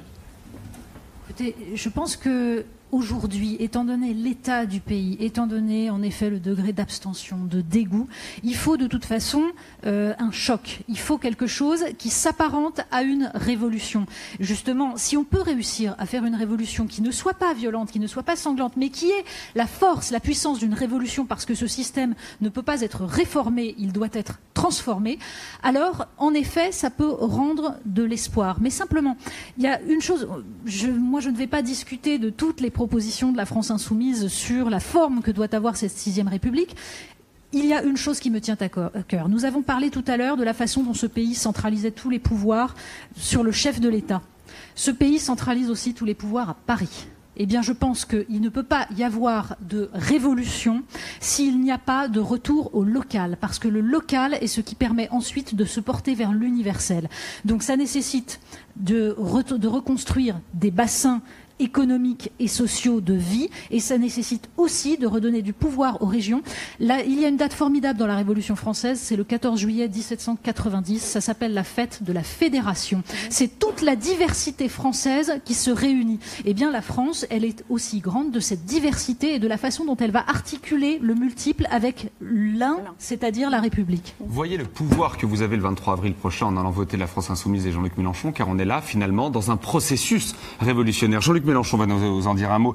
Justement, c'est ça, euh, Jean-Luc, en passant à cette sixième République, en convoquant une assemblée constituante, en écrivant une nouvelle constitution, on est donc là, on est donc là, finalement, dans un réel processus révolutionnaire, une révolution citoyenne. Oui, alors ça, c'est la, leçon que euh, les, hommes et les femmes de, ma tradition ont tirée du passé et des tâches qui se présentaient pour le futur. D'abord, la nécessité de la rupture, qui évoque euh, euh, Natacha Polony et d'autres ici. Euh, on ne peut pas passer aux tâches qu'on a à accomplir euh, en s'imaginant qu'on va le faire en continuité ou en rafistolant le navire précédent. Donc il y a des ruptures. Eh, c'est des ruptures sur le plan de l'organisation juridique, sur le plan de l'organisation sociale et sur le plan culturel, qui n'est pas la plus facile à réaliser, mais qui doit avoir lieu. Et cette stratégie de rupture, elle, elle est consubstantiel au projet. On ne peut pas avoir le projet d'une sixième république sans la rupture. Et ce n'est pas qu'un changement de numéro, c'est un changement de toutes les composantes. Et c'est en cela euh, que, consiste une révolution. Parce que le mot révolution est encombré d'imageries qui, au fond, n'ont jamais été celles euh, du, camp progressiste. C'est nos adversaires qui nous ont peints comme ça, comme une bande de barbares, euh, hirsutes, qui font des. Regardez le tableau de, de Delacroix, la, la liberté guidant le peuple, c'est un tissu d'absurdité. Euh, vous avez un type qui a perdu son pantalon au premier plan, on voit ses poils, on se demande ce qu'il foutait à poil sur la barricade. Euh, cette femme, euh, elle est à moitié dépoitraillée, on se demande pourquoi. L'enfant qui est à côté, il est complètement dénaturé, il est avec des revolvers. On dit, ah ben non, c'est le petit Gavroche. Pas du tout, il n'existait pas Gavroche au moment où le tableau a été fait. Donc c'est une vision violente, dénaturée, bestiale de la Révolution, qui est euh, le fait de nos adversaires, pas de ce que nous avons fait réellement dans le temps. Nous avons subi cette violence et on en a été le plus souvent victime. Bon, donc euh, l'idée de révolution citoyenne, euh, c'est un, terme qui montre comment le processus, le moyen contient la fin. Ce qui est une vision différente des idées qu'on se faisait du passé de la révolution socialiste, par exemple. La révolution socialiste, c'était une rupture juridique, sociale, culturelle, mais à travers euh, un parti. Là, il ne s'agit plus de ça. Et donc, la révolution citoyenne est la stratégie révolutionnaire du XXIe siècle. Elle a une radicalité totale, parce que c'est la restitution du pouvoir, non seulement au peuple en tant qu'entité collective, mais aux individus en tant que citoyens participants euh, du processus de reconquête de la décision. Je sais pas si tu pas, j'espère que je ne suis pas trop abstrait, mais nous parlons donc bien d'une stratégie révolutionnaire. Alors, pour vous dire, il m'arrive de, parler avec des amis d'extrême gauche, hein, ou d'autres, et je leur dis, mais bon, voilà la mienne de stratégie révolutionnaire. La vôtre, c'est quoi? En quoi consiste le, grand rêve auquel vous aspirez Comment vous faites hein? Et en général, je n'ai pas de réponse. On me répond des choses métaphysiques. Euh, la classe ouvrière surgirait tout d'un coup, je ne sais pas d'où, euh, et aurait comme ça euh, un projet révolutionnaire qu'elle aurait trouvé je sais pas où non plus. Euh, et ainsi de suite. Donc c'est quelque chose qui est fumeux, qui n'a pas d'assises concrètes. Tandis que ce que nous faisons, nous, si nous gagnons l'élection à la prochaine élection présidentielle, nous convoquerons l'Assemblée constituante, le peuple s'en saisira et nous, on va s'appuyer sur ce qu'on a vu faire ailleurs. Je termine là-dessus. Je l'ai vu faire en Équateur, je l'ai vu faire au Venezuela. Je ne suis pas en train de, vous vendre un bilan positif de ces deux pays, ce n'est pas le sujet. Mais le processus m'intéresse. En Équateur, ils ont même changé le lieu. Euh, Ce n'était pas dans la capitale qu'ils ont mis le siège de la constituante. Et les gens venaient par délégation. Au Venezuela, ils imprimaient les paquets de pâtes et de, riz avec dessus des articles de la Constitution pour que les gens discutent. Voilà. Mais ce qui ce qui pose question, c'est que France, finalement, les constitutions, les républiques, elles ne sont jamais nées qu'après un, effondrement. En 1791, en 1848, en qu'est-ce qu'il y a après 1946. En 1946 et avant il y a eu, c'était après la Commune. Euh, non, ça c'est 48. Enfin, ce que je veux dire, c'est que 1971. oui, voilà. Pardon. La question, c'est aussi de savoir est-ce que maintenant nous sommes dans un effondrement de cette 5 République. La question, C'est-à-dire c'est que peut-être que tu es en train de Bah, il dire. y a une permanence française euh, de, de comment dire de, de- on ne change vraiment les choses que quand que quand on est obligé de le faire, que quand il y a plus, que quand il y a le vide euh, de- de- de- devant nous. Et, et donc là, la crise, bien sûr qu'elle y est. Je pense que tout le monde est d'accord là-dessus, mais l'événement. L'événement, est-ce que, est-ce que, est-ce que l'élection présidentielle, cette élection qui, se- qui, se- qui est d'ailleurs tellement embrouillée euh, euh, comme une espèce de marais dans lequel on n'arrête pas de, s'enfoncer, est-ce que cette élection présidentielle-là va permettre, va constituer cet événement-là, cet événement susceptible de rassembler cette constituante, qui, oui, serait, serait, serait une renaissance, évidemment, puisque à partir du moment où on redéfinit les règles du jeu, alors la partie, la partie sera nouvelle. Mais comment faire pour y arriver vraiment à, à- ça? Je peux parler que en en témoignant à partir de l'histoire. Euh, en effet, c'est toujours dans des ruptures en France que ça s'est produit, et c'est pas surprenant. C'est parce que le parti de l'ordre en France s'est toujours arc-bouté sur les structures anciennes parce qu'il a toujours eu peur du peuple. Depuis 1789, la hantise, c'est de voir revenir euh, les jacobins, les sans-culottes, enfin, à chaque génération, c'est une variété différente. Donc le parti de l'ordre a toujours été plus rigide, moins souple, euh, moins porté au compromis parce que euh, ayant toujours la peur d'être aspiré. euh, bon, la commune de Paris, par exemple, quand on en parle, on oublie que c'est pas qu'à Paris. Dans tout le pays, il y a eu des communes. Donc euh, les, possédants savent qu'il y a un danger avec ce peuple-là. Pourquoi? Bah, Parce qu'il est travaillé par son histoire, quelles que soient les générations, quelles que soient les origines. Pour ça, moi j'ai dit, nos ancêtres sont pas les Gaulois, c'est les sans-culottes. On a tous hérité de cette tradition, d'ailleurs, euh, dans, dans le comportement quotidien. Donc je témoigne pour l'histoire et je termine. Euh, la rupture, on ne peut pas la prévoir. Le moment de la rupture, c'est l'événement fortuit. Mais on peut travailler d'abord avec deux idées. La première, c'est que c'est la démocratie la règle. Donc nous croyons au vote. Pour nous, c'est pas une concession que nous faisons euh, à la bourgeoisie, comme, on disait quand j'avais 20 ans. hein. Non, non, pas du tout. C'est notre bien. Et au contraire, compte tenu du capitalisme de notre époque, la démocratie est de notre côté, la violence autoritaire de la. Puis deuxièmement, il y a un art du combat. On va prendre l'exemple du 18 mars il faut y réfléchir dans sa profondeur. Le 18 mars, c'est à l'intérieur d'une campagne électorale le projet de la Sixième République, mais c'est un événement de type révolutionnaire. Parce que vous mettez plusieurs dizaines de milliers de personnes dans la rue qui viennent demander quoi Qu'on change la Constitution. Excusez-moi, mais c'est pas un petit mot d'ordre. Donc on verra, à un moment donné, on peut avoir une bascule. Je ne veux pas dire que ça va se produire le 18 mars, mais pourquoi pas? Ça peut aussi être un point de départ qui met, comme on dit, euh, le feu à la plaine à partir d'un petit brûlot. Et c'est la raison pour laquelle on va y revenir longuement à cette euh, marche pour la 6ème République le 18 mars prochain, c'est-à-dire samedi prochain, à l'heure où nous nous parlons, si vous regardez euh, l'émission mardi, samedi euh, 18 mars. On l'a compris, donc pour faire cette 6ème République, convocation d'une assemblée constituante, pour rester bien concret, de quoi sera fait euh, cette sixième République On en a parlé tout à l'heure. Le droit de révoquer les élus. Là, on touche à un vrai euh, pouvoir du citoyen. Oui, juste je complète sur euh, la modalité en rajoutant un point qui n'a pas été mentionné, c'est que le président de la République élu, donc en l'occurrence notre candidat Jean-Luc Mélenchon, détient sur le fondement de l'article 11 de la Constitution un pouvoir propre de convoquer un référendum sur l'organisation des pouvoirs. Pour pouvoir changer la Constitution. Voilà, de sorte qu'il n'a pas besoin euh, d'une majorité dans les chambres. Et ça, je, je le souligne parce que certaines personnes pensent que euh, Jean-Luc Mélenchon, s'il était élu, n'aurait pas le pouvoir de le faire. En fait, si. Voilà, je, donne- euh, je termine sur cette information-là. Le droit de révoquer les élus, ben, enfin ça c'est la- c'est une mesure clé parce que euh, effectivement nous avons dénoncé l'impunité, impunité, immunité, tout ça. hein. Le président il est dans l'im- l'impunité par rapport au droit pénal, au droit en général. euh, euh, il ne peut pas être attrait dans un contentieux personnel. Euh, il est, mais il est surtout dans l'irresponsabilité dans le sens où il ne rend de compte à personne, ce qui ne serait pas grave s'il ne faisait qu'inaugurer les chrysanthèmes, mais en fait textuellement il concentre énormément de pouvoir. Enfin, il Des- rend compte au peuple tous les, tous les cinq ans. alors ça, ça n'est pas, se mais si, voilà, s'il se Ouais. représente. Donc c'est pas, Oui, c'est c'est pas vrai. une vraie responsabilité au sens démocratique du terme. Donc notre idée, c'est de c'est de faire tout en même temps. C'est-à-dire, on va passer de l'ère de l'impunité à l'ère de la responsabilité. On va passer de l'ère de la défiance citoyenne, parce que nous y sommes. Hein, tu disais tout à l'heure, est-ce qu'on est au bout du rouleau? Euh, Je pense qu'on est au bout du rouleau quand on voit la, violence qu'il y a dans la société, la colère, euh, l'abstention, ce sont des signes. On passe de l'ère de la défiance à l'ère du contrôle citoyen.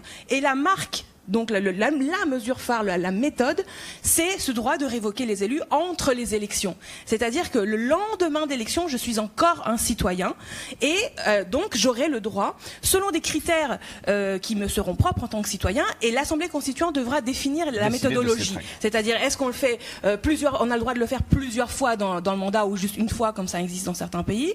Combien de personnes faut-il rassembler pour avoir le droit de le faire? Est-ce que c'est 20% du corps électoral comme dans certains pays ou 15 ou ou moins. Ça, ce sont des choses que l'Assemblée constituante devra définir, mais l'idée principale étant que ça suffit, à l'ère de la technologie, à l'ère d'une population qui est très informée, d'être infantilisée par un système qui nous convoque pour voter, puis ensuite, euh, où, on a ce personnel politique, on l'a dit, qui, loin de nos suffrages, a comme devise non pas liberté, égalité, fraternité comme nous, mais personne ne peut m'obliger.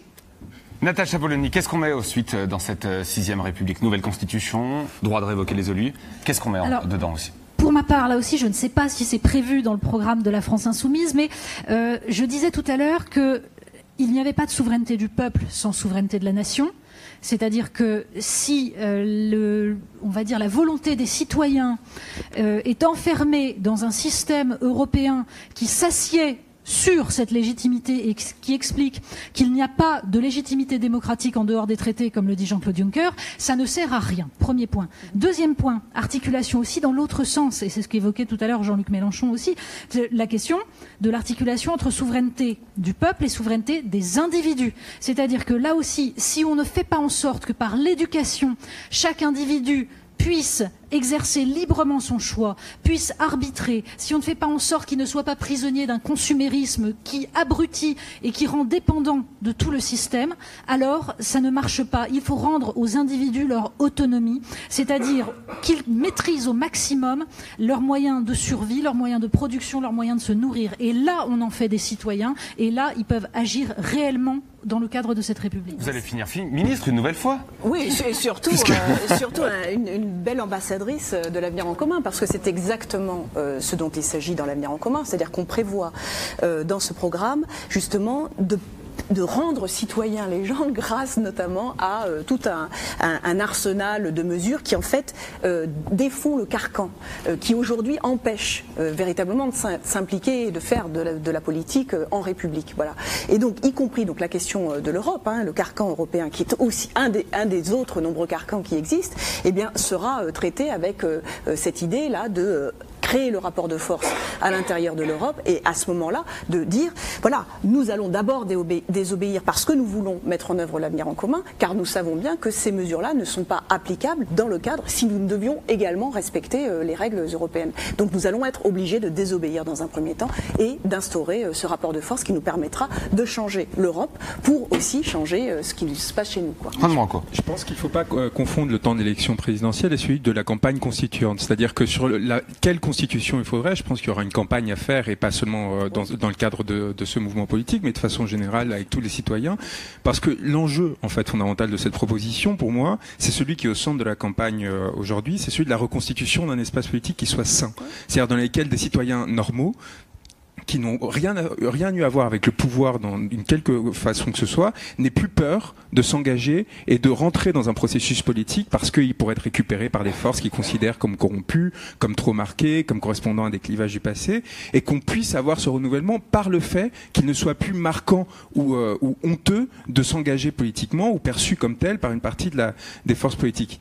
Il y a trois façons de faire cette, euh, d'effectuer cette reconstitution politique du peuple en fait et de, de l'espace politique français. Et donc la constitution constituante, c'est la plus horizontale, c'est peut-être la, plus favorable, la plus démocratique.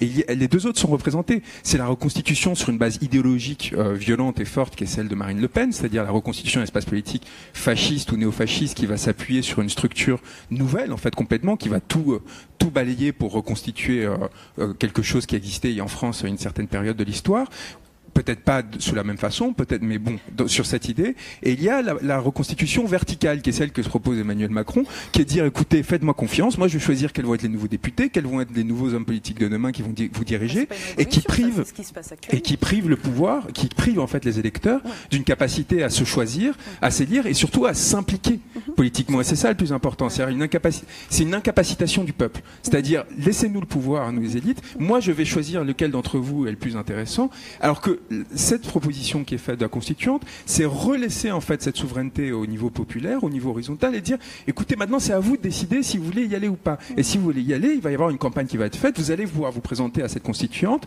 Vous n'aurez aucune tâche parce qu'il n'y aura pas de, il n'y aura pas à s'affilier à un parti politique préalable ou quoi que ce soit, qui sont aujourd'hui plutôt décrédibilisés. Et vous allez pouvoir porter vos idées, vous constituer un groupe nouveau, etc. Et donc là, il y a quelque chose en effet de révolutionnaire, mais au sens historique du terme. On en revient à cette période révolutionnaire pendant laquelle, tout d'un coup, des gens qui n'avaient rien eu à voir avec le pouvoir parce qu'ils étaient ni aristocrates ni quoi que ce soit, tout d'un coup se disaient pourquoi pas moi? Et pourquoi pas moi? Pourquoi est-ce que je pourrais pas porter ces idées? Mais j'insiste sur le fait que c'est un sujet pertinent dans le cadre de cette, de cette campagne présidentielle. Oui, parce que évidemment, il y a une prise Bah d'otage oui. avec euh, François Fillon. Ah, On a un corrompu, un banquier, un fasciste, etc., qui essaie de prendre en otage l'élection. C'est ah, sympa, votre tableau de l'élection présidentielle, Non, mais parce qu'au final, c'est ça. On se retrouve ou un apparatchik avec Benoît Hamon aussi. Bah, C'est-à-dire des personnes qui sont dans le système depuis 40 ans et qui tiennent, qui tiennent à y rester, qui ont Et qui mis- se réclament parfois hors système. qui ont mis, qui ont mis des années, des années pour réussir à arriver à cette place et enfin réussir à tenter d'avoir l'onction populaire. Mais c'est leur carrière qui est en jeu, c'est pas notre destin. C'est eux avec eux-mêmes qui sont en train de jouer cette partition. Et nous, là-dedans, on est complètement dépossédés. Et il faut bien aussi euh, comprendre que la sixième République, ce sont des nouveaux droits pour nous, citoyens. Quels euh, nouveaux droits peut-on euh, citer? Euh, Le droit, par exemple, de vote à 16 ans, le droit à l'avortement inscrit dans la Constitution. Quel type de droit peut-on euh, évoquer dans le passage à cette sixième République Léonie? Déjà, je pense que rendre, euh, enfin, appliquer vraiment tous les droits qui sont euh, inscrits dans le préambule de la Constitution de 1946, ce serait beaucoup. Donc après, on peut les réaffirmer à nouveau. Il faut les réaffirmer. Voilà, et les rendre, euh, et les, et, et, et, enfin, euh, après peut-être trouver le moyen de, de vraiment les appliquer, mais euh, je pense qu'il y a aussi la question de la proportionnelle pour que l'Assemblée générale soit représentative, même si elle représentera donc tout le monde, donc tous les partis, voilà, ce qui posera la question de, de, de, de comment on fait les majorités ensuite pour gouverner, ce qui reposera donc la question du parlementarisme. Voilà, c'est- quand même des. des et, ce que je, enfin, pour faire l'avocat du diable une fois de plus, la question de la révocabilité des élus, ça veut donc dire que, selon des modes que la Constituante déterminera, ça veut donc dire qu'il faudra revoter. Oui. Il faudra revoter pour réélire des si, nouveaux. Si la personne euh, a fait je- défaut, je, je si elle- t'interromps. Voilà, je Ouais. t'interromps pour expliquer. Une, une part, admettons 10% du corps électoral d'un certain ressort a le droit de provoquer un référendum révocatoire. Et donc, C'est-à-dire qu'il suffit, dans le fond, suffit, euh, c'est difficile quand même, hein, 10% c'est lourd, euh, de d'accumuler donc des signatures, mais donc attestées avec, euh, par exemple, ta carte nationale d'identité, etc. On n'est pas Et content donc, de notre on- élu. nous demandons un référendum révocatoire. Si tu as euh, le nombre de signatures requises, alors le référendum est provoqué, il est de droit, et on dit, Monsieur Juan Branco, il était euh, député, euh, non pas pas de cette circonscription, parce que dans- il y aura plus de circonscription, nous sommes, nous serons dans un cadre de proportionnel intégral, donc de vote par liste, mais il sera donc député et il, il- ou, ou maire, admettons. Et puis pour, pour, pour prendre le, le cas de la commune, voulez-vous qu'il continue d'être maire ou voulez-vous qu'il soit révoqué? Et là, à ce moment-là, les- tout le monde sera amené à voter et il y aura et s'il y a plus de personnes qui veulent le révoquer que de personnes qui l'avaient élu au départ, pas. alors il est révoqué. Compris, Sinon, mais- bah, mais- il reste. Mais ce que je veux dire, c'est que ça veut donc dire qu'on votera beaucoup plus. Alors pas nécessairement parce que pas nécessairement. Pourquoi? Parce que Fort probablement. Alors non, je, je- je- je- dans- dans- je- je ne crois pas. Pourquoi? Parce que le, le fait d'avoir une épée de Damoclès sur sa tête, Oui, quand on comprends. est élu, Ouais. C'est dissuasif. modifie profondément La manière de la gouverner. manière euh, de, de faire de la politique. Par exemple, si je, je suis candidate, euh, je dis oulala, je risque d'être évoquée après l'élection, donc je vais inviter tous les citoyens à élaborer le programme. Donc déjà, sur la période qui est antérieure à l'élection, c'est beaucoup plus participatif. processus les, beaucoup plus les participatif. citoyens eux-mêmes, ils vont se dire, euh, cette fois, le programme va être appliqué. Donc je vais venir à la réunion où on parle du programme. Et donc le, niveau d'intensité, voilà, de, de, acculturation démocratique sera beaucoup plus élevé. Mm. Résultat, même s'il y a des changements, par exemple programmatiques au cours du mandat, bah, peut-être que les citoyens seront d'accord parce qu'ils auront eux-mêmes perçu, voilà, les, logiques à l'œuvre. ça c'est sur le droit révocatoire. Euh, voilà, je voudrais vraiment avancer pour que ce soit bien concret. On a, on a bien compris de, dans cette sixième République, il y aura le, le, droit révocatoire, la possibilité de révoquer les élus à mi-mandat, ce qui modifiera leur façon d'exercer le pouvoir. Euh, on a bien compris. Natacha, je voudrais vous entendre, il nous reste quelques instants sur ce sujet, sur ces nouveaux droits. Concrètement, quel type de droits doit-on avoir, doit-on mettre dans cette nouvelle République, selon vous? Je pense que ce ne sont pas forcément des nouveaux droits c'est l'affirmation des droits fondamentaux de l'être humain et de la possibilité d'exercer pleinement ses droits. Parce que euh, Léonie disait il faut que ce qui est dans la, dans la Constitution, enfin dans le préambule de la Constitution de 46 soit, soit appliqué. C'est en effet cela le problème, c'est de donner la possibilité aux individus d'exercer pleinement leur rôle de citoyen. Donc il n'y a pas de, il a pas de droit forcément nouveau à conquérir, dans le sens où la question est de savoir si, par exemple, la puissance publique euh, donne l'instruction à tous pour que personne ne dépende d'autrui pour former son jugement. C'est un droit fondamental. Eh bien, ce n'est pas le cas aujourd'hui. La France a l'école la plus inégalitaire de tous les pays de l'OCDE. Donc, c'est un droit fondamental qui est violé. Et bon. un système de sondage qui est manipulatoire, ah puisque bah, nous savons qu'aujourd'hui il y a une commission des sondages qui n'applique pas la loi de 77 sur les sondages, et en particulier les instituts de sondage sont censés, en vertu de la loi, communiquer à la commission des sondages les modalités pour passer des, des résultats bruts aux résultats nets, c'est-à-dire les méthodes de redressement. Or aujourd'hui, les institutions de sondage ne donnent pas les taux de redressement, et le Conseil d'État a jugé que c'était à cause du secret des affaires. Or, vous, donc, nous sommes tous manipulés aujourd'hui par des sondages, et ça, c'est un problème de souveraineté souveraineté, comme, comme tu disais, parce que quand je chemine vers l'urne, je suis censée mettre forger une opinion politique personnelle grâce aux médias, grâce à l'école. Et aujourd'hui, en fait, au, du soir au matin, j'ai des injonctions sur la base de manipulation. et peut-être aussi grâce aux partis politiques. Parce que moi, il y, y, a une chose aussi sur laquelle je voulais revenir. Je ne suis pas sûre que éliminer le concept et la réalité de partis politiques dans cette sixième République et dans cette, cette vie, dans cette nouvelle vie qu'elle aurait, euh, serait forcément bénéfique. Et surtout, je ne suis pas sûre que euh, le, parti politique n'est pas quelque chose qui renaîtrait quand bien même on, on, le, on, le dissolverait. Et, quand on quand on dit euh, que, par exemple, il n'y a aucun discours qui veut renégocier la question de la souveraineté par rapport à l'Europe, si il y a des discours politiques de, de candidats qui, qui, qui qui le discutent, ça. Ou quand on dit que euh, le fait d'avoir fait de la politique pendant 20 ans est, enfin, je veux dire, est euh, éliminatoire. Non, euh, c'est d'ailleurs le cas de Jean-Luc Mélenchon. Ça n'est pas en soi un, une, un, crime, je, pense. Ce sont, pour, ce sont la plus, pour la plupart des citoyens qui, justement, sont citoyens de manière active. Alors après, il y a un dévoiement, oui,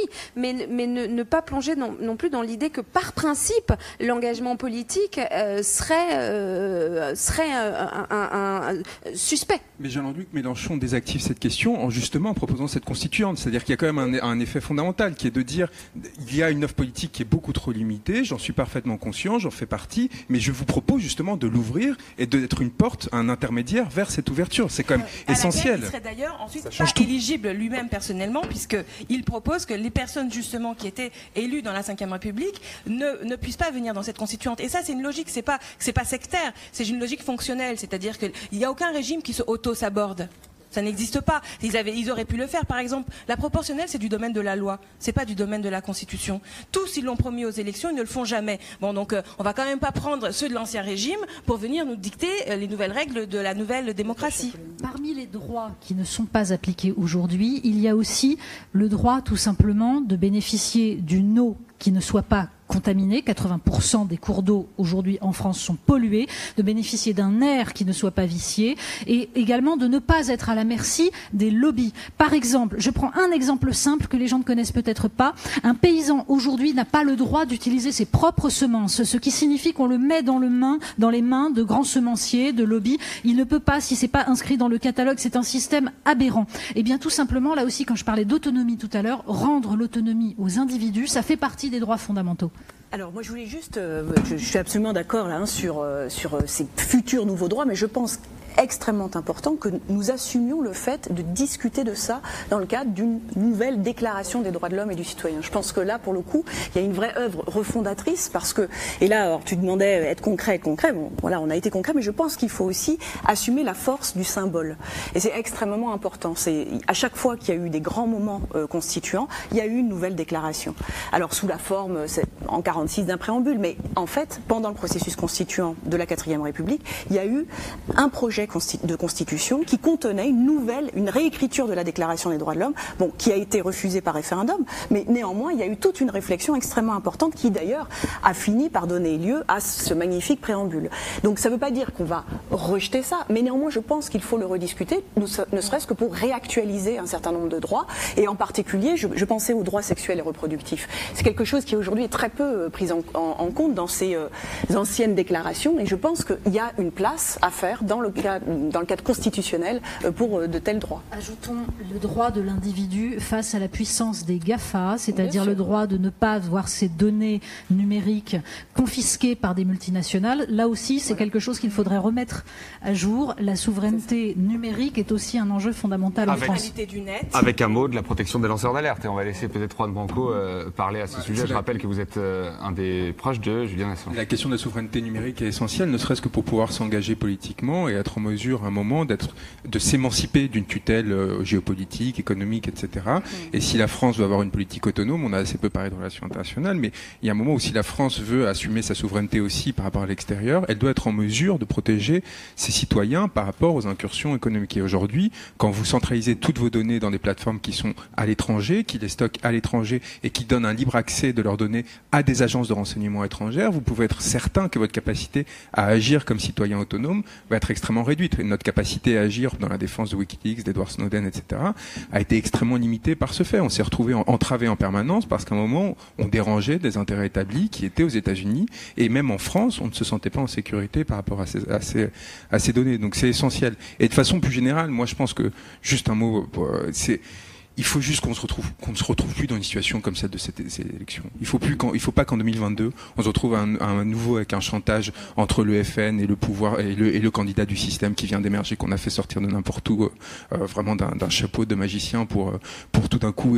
apparaître comme le dernier rempart. On n'a plus le droit de confisquer, en parlant de droit des citoyens, le droit plus fondamental, c'est de se choisir une direction politique. Et je considère qu'aujourd'hui, ce droit nous est confisqué par la situation actuelle de la campagne, et ça va ne faire qu'empirer si on on ne change pas de, système fondamentalement, radicalement.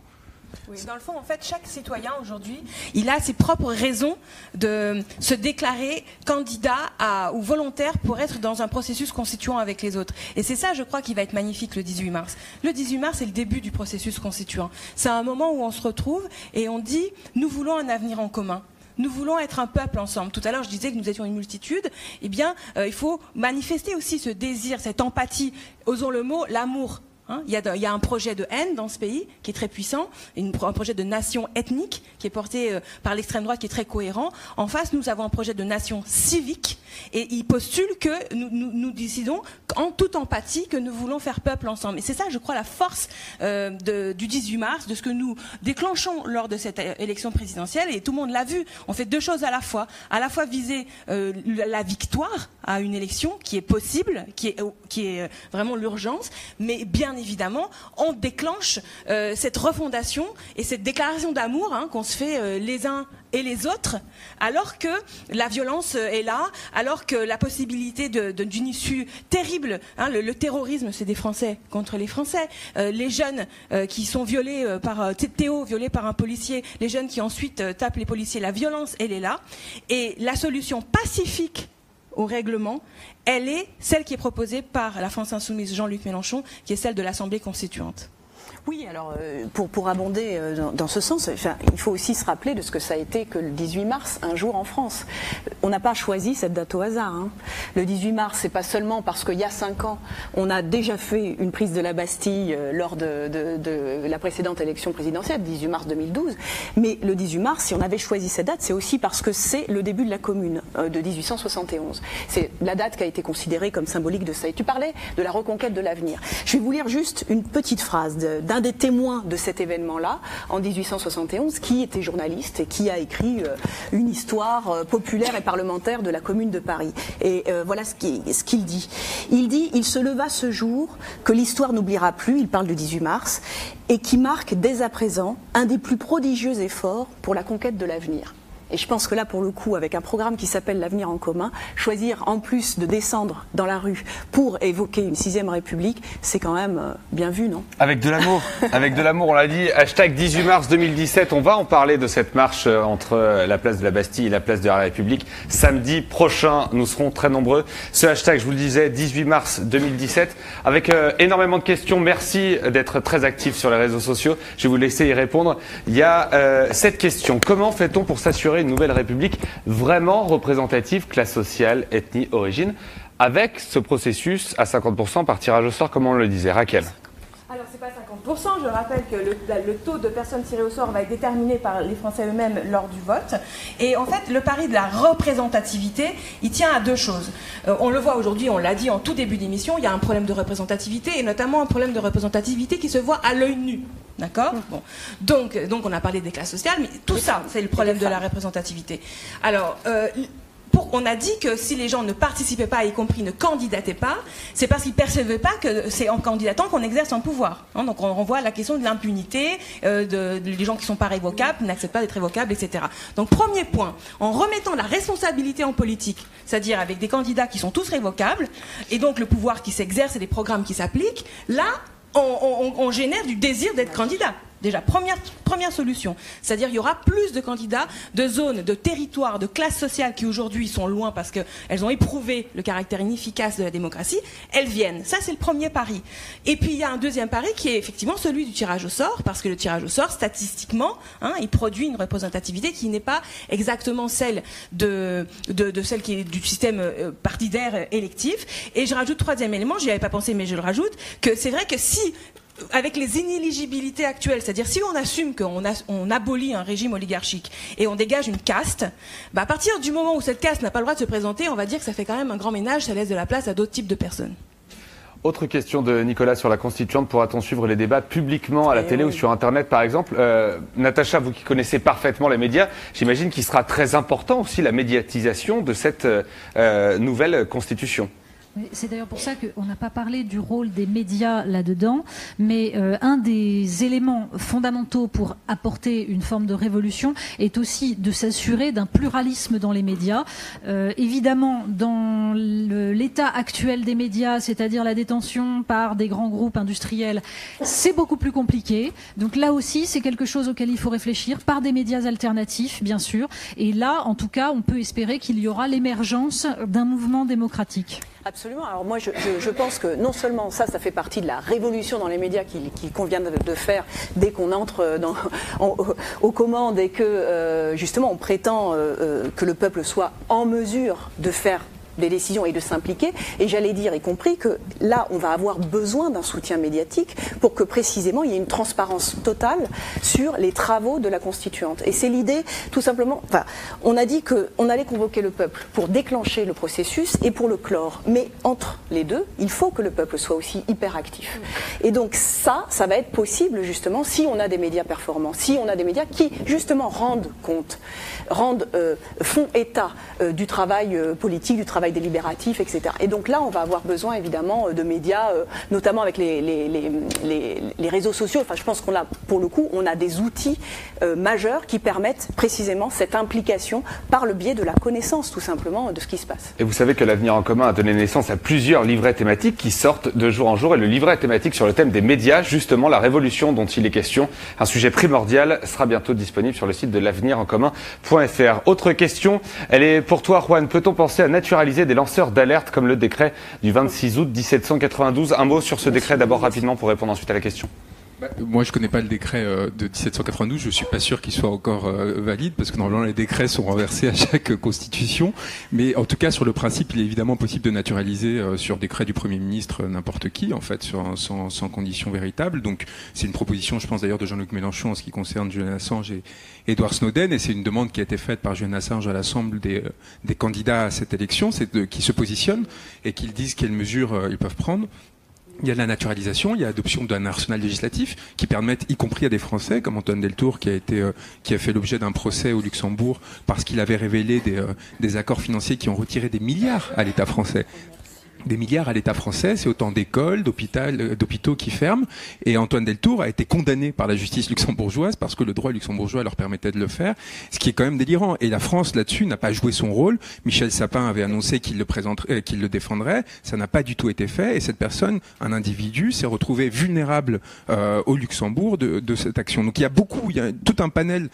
Et en fait, il y a des lois à adopter sur ce sujet beaucoup plus fortes que celles qui existent aujourd'hui et des décisions politiques qui doivent être prises. Et euh, évidemment, il y a beaucoup, beaucoup à faire, beaucoup plus à faire que ce qui est fait aujourd'hui. Parce que c'est un des enjeux primordiaux aujourd'hui sur la question des droits de l'homme, un des nouveaux fronts des droits de l'homme qui n'avait pas été pensé évidemment à l'époque de la Révolution française, mais qui ferait, qui permettrait soit d'actualiser euh, le statut de la France comme pays des droits de l'homme, soit de renoncer en fait à ce, à ce statut qui en effet déjà est pas, pas, pas joli joli en ce moment. Esprit de campagne, vous le savez, c'est l'émission qui est diffusée sur l'ensemble des réseaux sociaux et sur Facebook. Regardez, question Facebook à l'instant. Quand vous faites un tirage au sort pour choisir un membre qui rédigera la nouvelle constitution, pensez-vous vraiment que toute personne a la capacité égale pour un tel travail?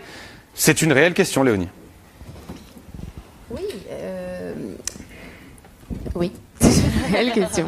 Non, mais c'est pour ça que quand on dit, euh, enfin moi je réfléchissais à l'idée que euh, que les, partis politiques doivent être disqualifiés ou que les sortants doivent être sortis. Euh, oui, ça me pose question parce que je, pense que il y a des, des, gens très capables aussi dans nos institutions aujourd'hui et des gens dont l'expérience serait très profitable à cette nouvelle, à, cette, à cette république enfant qui naîtrait. après, je, je crois que le peuple, le peuple est souvent beaucoup plus responsable et, euh, autonome et euh, intelligent euh, qu'on ne le croit. Et je suis là-dessus assez euh, pour c'est Lénine qui disait ça. Donc euh, d'ailleurs c'est assez sexiste, je me suis dit en même temps que l'État devrait pouvoir être dirigé par n'importe quelle ménagère. C'est pas terrible hein, comme phrase en fait. Mais mais mais c'est vrai, c'est-à-dire n'importe qui doit pouvoir comprendre doit pouvoir comprendre comment fonctionne l'État et comment il doit fonctionner. Sinon euh, l'État n'est pas démocratique. C'est pour ça que ça s'articule autour de l'école, c'est-à-dire qu'il n'y a pas de république sans une école qui fasse son travail parce que sans un peuple éduqué, la démocratie c'est la tyrannie des imbéciles. Donc ça va avec, mais simplement il faut aussi avoir à l'idée qu'il y a des savoirs non scolaires et qu'il y a des dimensions de la connaissance qui doivent être prises en compte et qui doivent être revalorisées et qu'il y en a dans tous les domaines professionnels, dans toutes les, strates de la société et ça fait aussi partie de ce que peut partager un peuple. Alors j'ajoute que dans le programme de la France insoumise, il y a deux âges qui sont modifiés par rapport à l'état actuel des choses, au système actuel. D'abord, nous augmentons hein, l'âge de scolarité obligatoire, nous la faisons passer à 18 ans. Et inversement, nous descendons donc le, droit de vote à 16 ans. Et ça nous paraît générer un, une dynamique très vertueuse parce que vous avez ces années 16-17 ans des jeunes qui sont sous main d'école et qui ont déjà le droit de vote, ce qui tend à modifier en fait la, vocation de l'éducation nationale dans ces dernières années, alors que dans un système actuel où on dit que c'est juste pour aller sur le marché du travail, en gros. Et là, donc, c'est la question de la formation du citoyen. La deuxième chose que, dont je veux témoigner, c'est que je fais avec Charlotte, avec de nombreux autres euh, militants de la France insoumise, des réunions partout en France autour de ces problématiques. Et donc nous faisons des groupes de travail et nous posons la question faut-il le droit de révoquer les élus? Faut-il le vote à 16 ans? Faut-il prendre en compte toutes les voix blanches et nulles dans le suffrage exprimé? Faut-il la règle verte? Faut-il le droit de préemption des travailleurs sur leur outil de travail en cas de délocalisation sous la forme d'une coopérative? On pose des questions des fois compliquées. Eh bien, sachez que systématiquement, toujours, les gens ont quelque chose à dire. Et au départ, ils sont, ils sont méfiants parce que nous sommes éduqués à cette idée qu'il ne faut pas donner son opinion sur la Constitution. Je le disais tout à l'heure. On, on, est en mode, le cerveau mode off sur la Constitution. C'est comme le feu rouge. Tu t'y arrêtes, tu t'y arrêtes pas, mais tu dis pas, tiens, pourquoi il est là? Bon, ton cerveau, il réfléchit pas là-dessus. Et quand on, on dit c'est on, ça y est, on réfléchit à la Constitution, tu es légitime, tu es apte, eh bien, sachez que tout le monde a quelque chose à penser et, et, et ce serait très méprisant. Et il faut sortir du mépris du peuple. Le, la Ve République souffre d'une caste qui méprise le peuple, qui déteste le peuple, qui se méfie de, celui-ci. Et effectivement, ça commence par considérer que tout le monde euh, n'a pas certes la même formation, mais tout le monde a le même droit égal et la légitimité à constituer. Voilà. Et c'est l'importance de notre modalité. Je crois que c'est l'utilité de cette modalité d'élection de la constituante qu'on a définie. Il y a des gens qui sont là sur des programmes, des mandats, avec une logique de responsabilité, de représenter quelque chose qui a été hein, euh, euh, affirmé par les électeurs, et d'autres qui sont là sur le tirage au sort, donc qui n'ont pas de mandat. Hein, c'est l'ordinateur qui leur a donné ce pouvoir, mais du coup, de leur de leur propre expérience, ils doivent fabriquer cet intérêt général. Mais la question est quand même intéressante parce qu'elle pose quand même la question dont on parlait euh, avant l'émission euh, de euh, la technocratie qui elle aussi a très mauvaise presse, pas par rapport aux, mêmes gens, mais je veux dire, si le peuple a mauvaise presse, la technocratie a si- aussi a mauvaise presse. La technocratie, normalement, enfin, c'est des gens, la bureaucratie, c'est des gens qui sont, dont c'est le métier. Euh, de, de- de constituer des architectures institutionnelles, de constituer des mécanismes qui vont rouler, qui vont pas, etc. Bon. Donc le citoyen peut se réapproprier ce, ce pouvoir. Maintenant, la question de est-ce que tous les citoyens peuvent, est-ce que tous les citoyens veulent, est-ce que tous les citoyens doivent se réapproprier ce pouvoir? Elle est intéressante. Est-ce qu'il n'y a pas aussi une possibilité d'avoir une spécialisation dans la citoyenneté avec des gens qui se spécialisent dans, dans, cette, dans cette compétence technique-là? Parce qu'ils aimeraient ça, parce que euh, bah, voilà, on a le droit d'aimer le droit constitutionnel et donc finalement de vouloir être énarque et donc ensuite, enfin, alors après, je, trouve que c'est intéressant parce que je, je, je pense que ces débats doivent être au cœur aussi de, de, de la réflexion. Qu'est-ce qu'on fait? Euh, euh, Parce que c'est- parce que c'est aussi eux qu'on veut convaincre. Qu'est-ce qu'on fait de ces talents? Parce qu'il y a des talents quand même dans ces groupes de gens. Girard, maître de conférence en droit constitutionnel. Mais oui, non, mais c'est pas, c'est, pas le sujet.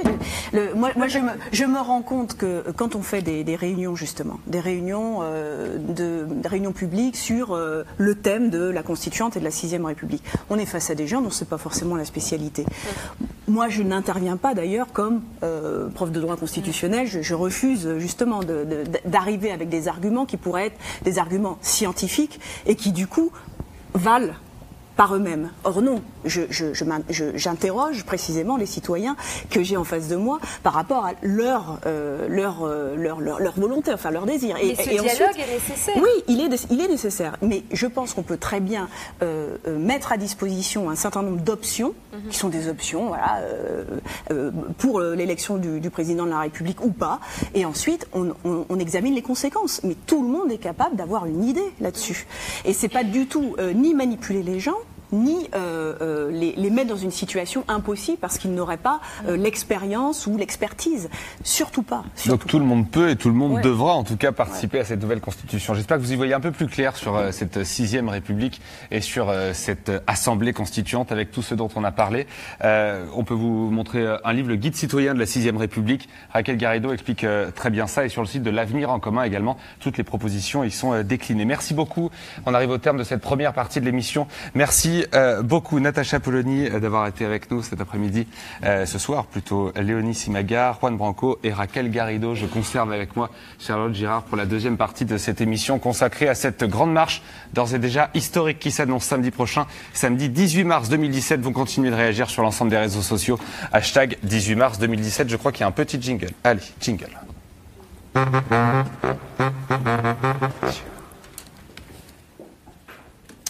Bien, nous allons donc parler euh, cette fois de cette euh, marche. C'est samedi prochain, samedi 18 mars, avec Mathilde Panot et Romain Jams, coordinateur tous les deux des groupes d'appui partout en France. Bastien Lachaud, responsable des événements, qui a la lourde tâche d'organiser euh, ce 18 mars, et Raphaël euh, Martinez, euh, bénévole.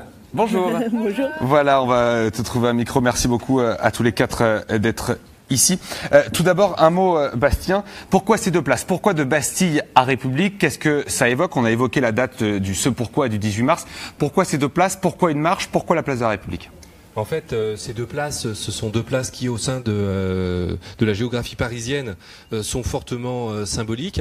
Le, la place de la Bastille, c'est bien évidemment la date du 14 juillet 1789, euh, et donc la prise de, de la Bastille. La Bastille qui était le symbole de l'absolutisme monarchique, euh, le, euh, le, symbole le, plus, criant, vu que c'est là où, sur la volonté seule du monarque, pouvait être emprisonné à vie n'importe quelle personne, sur sa bonne volonté.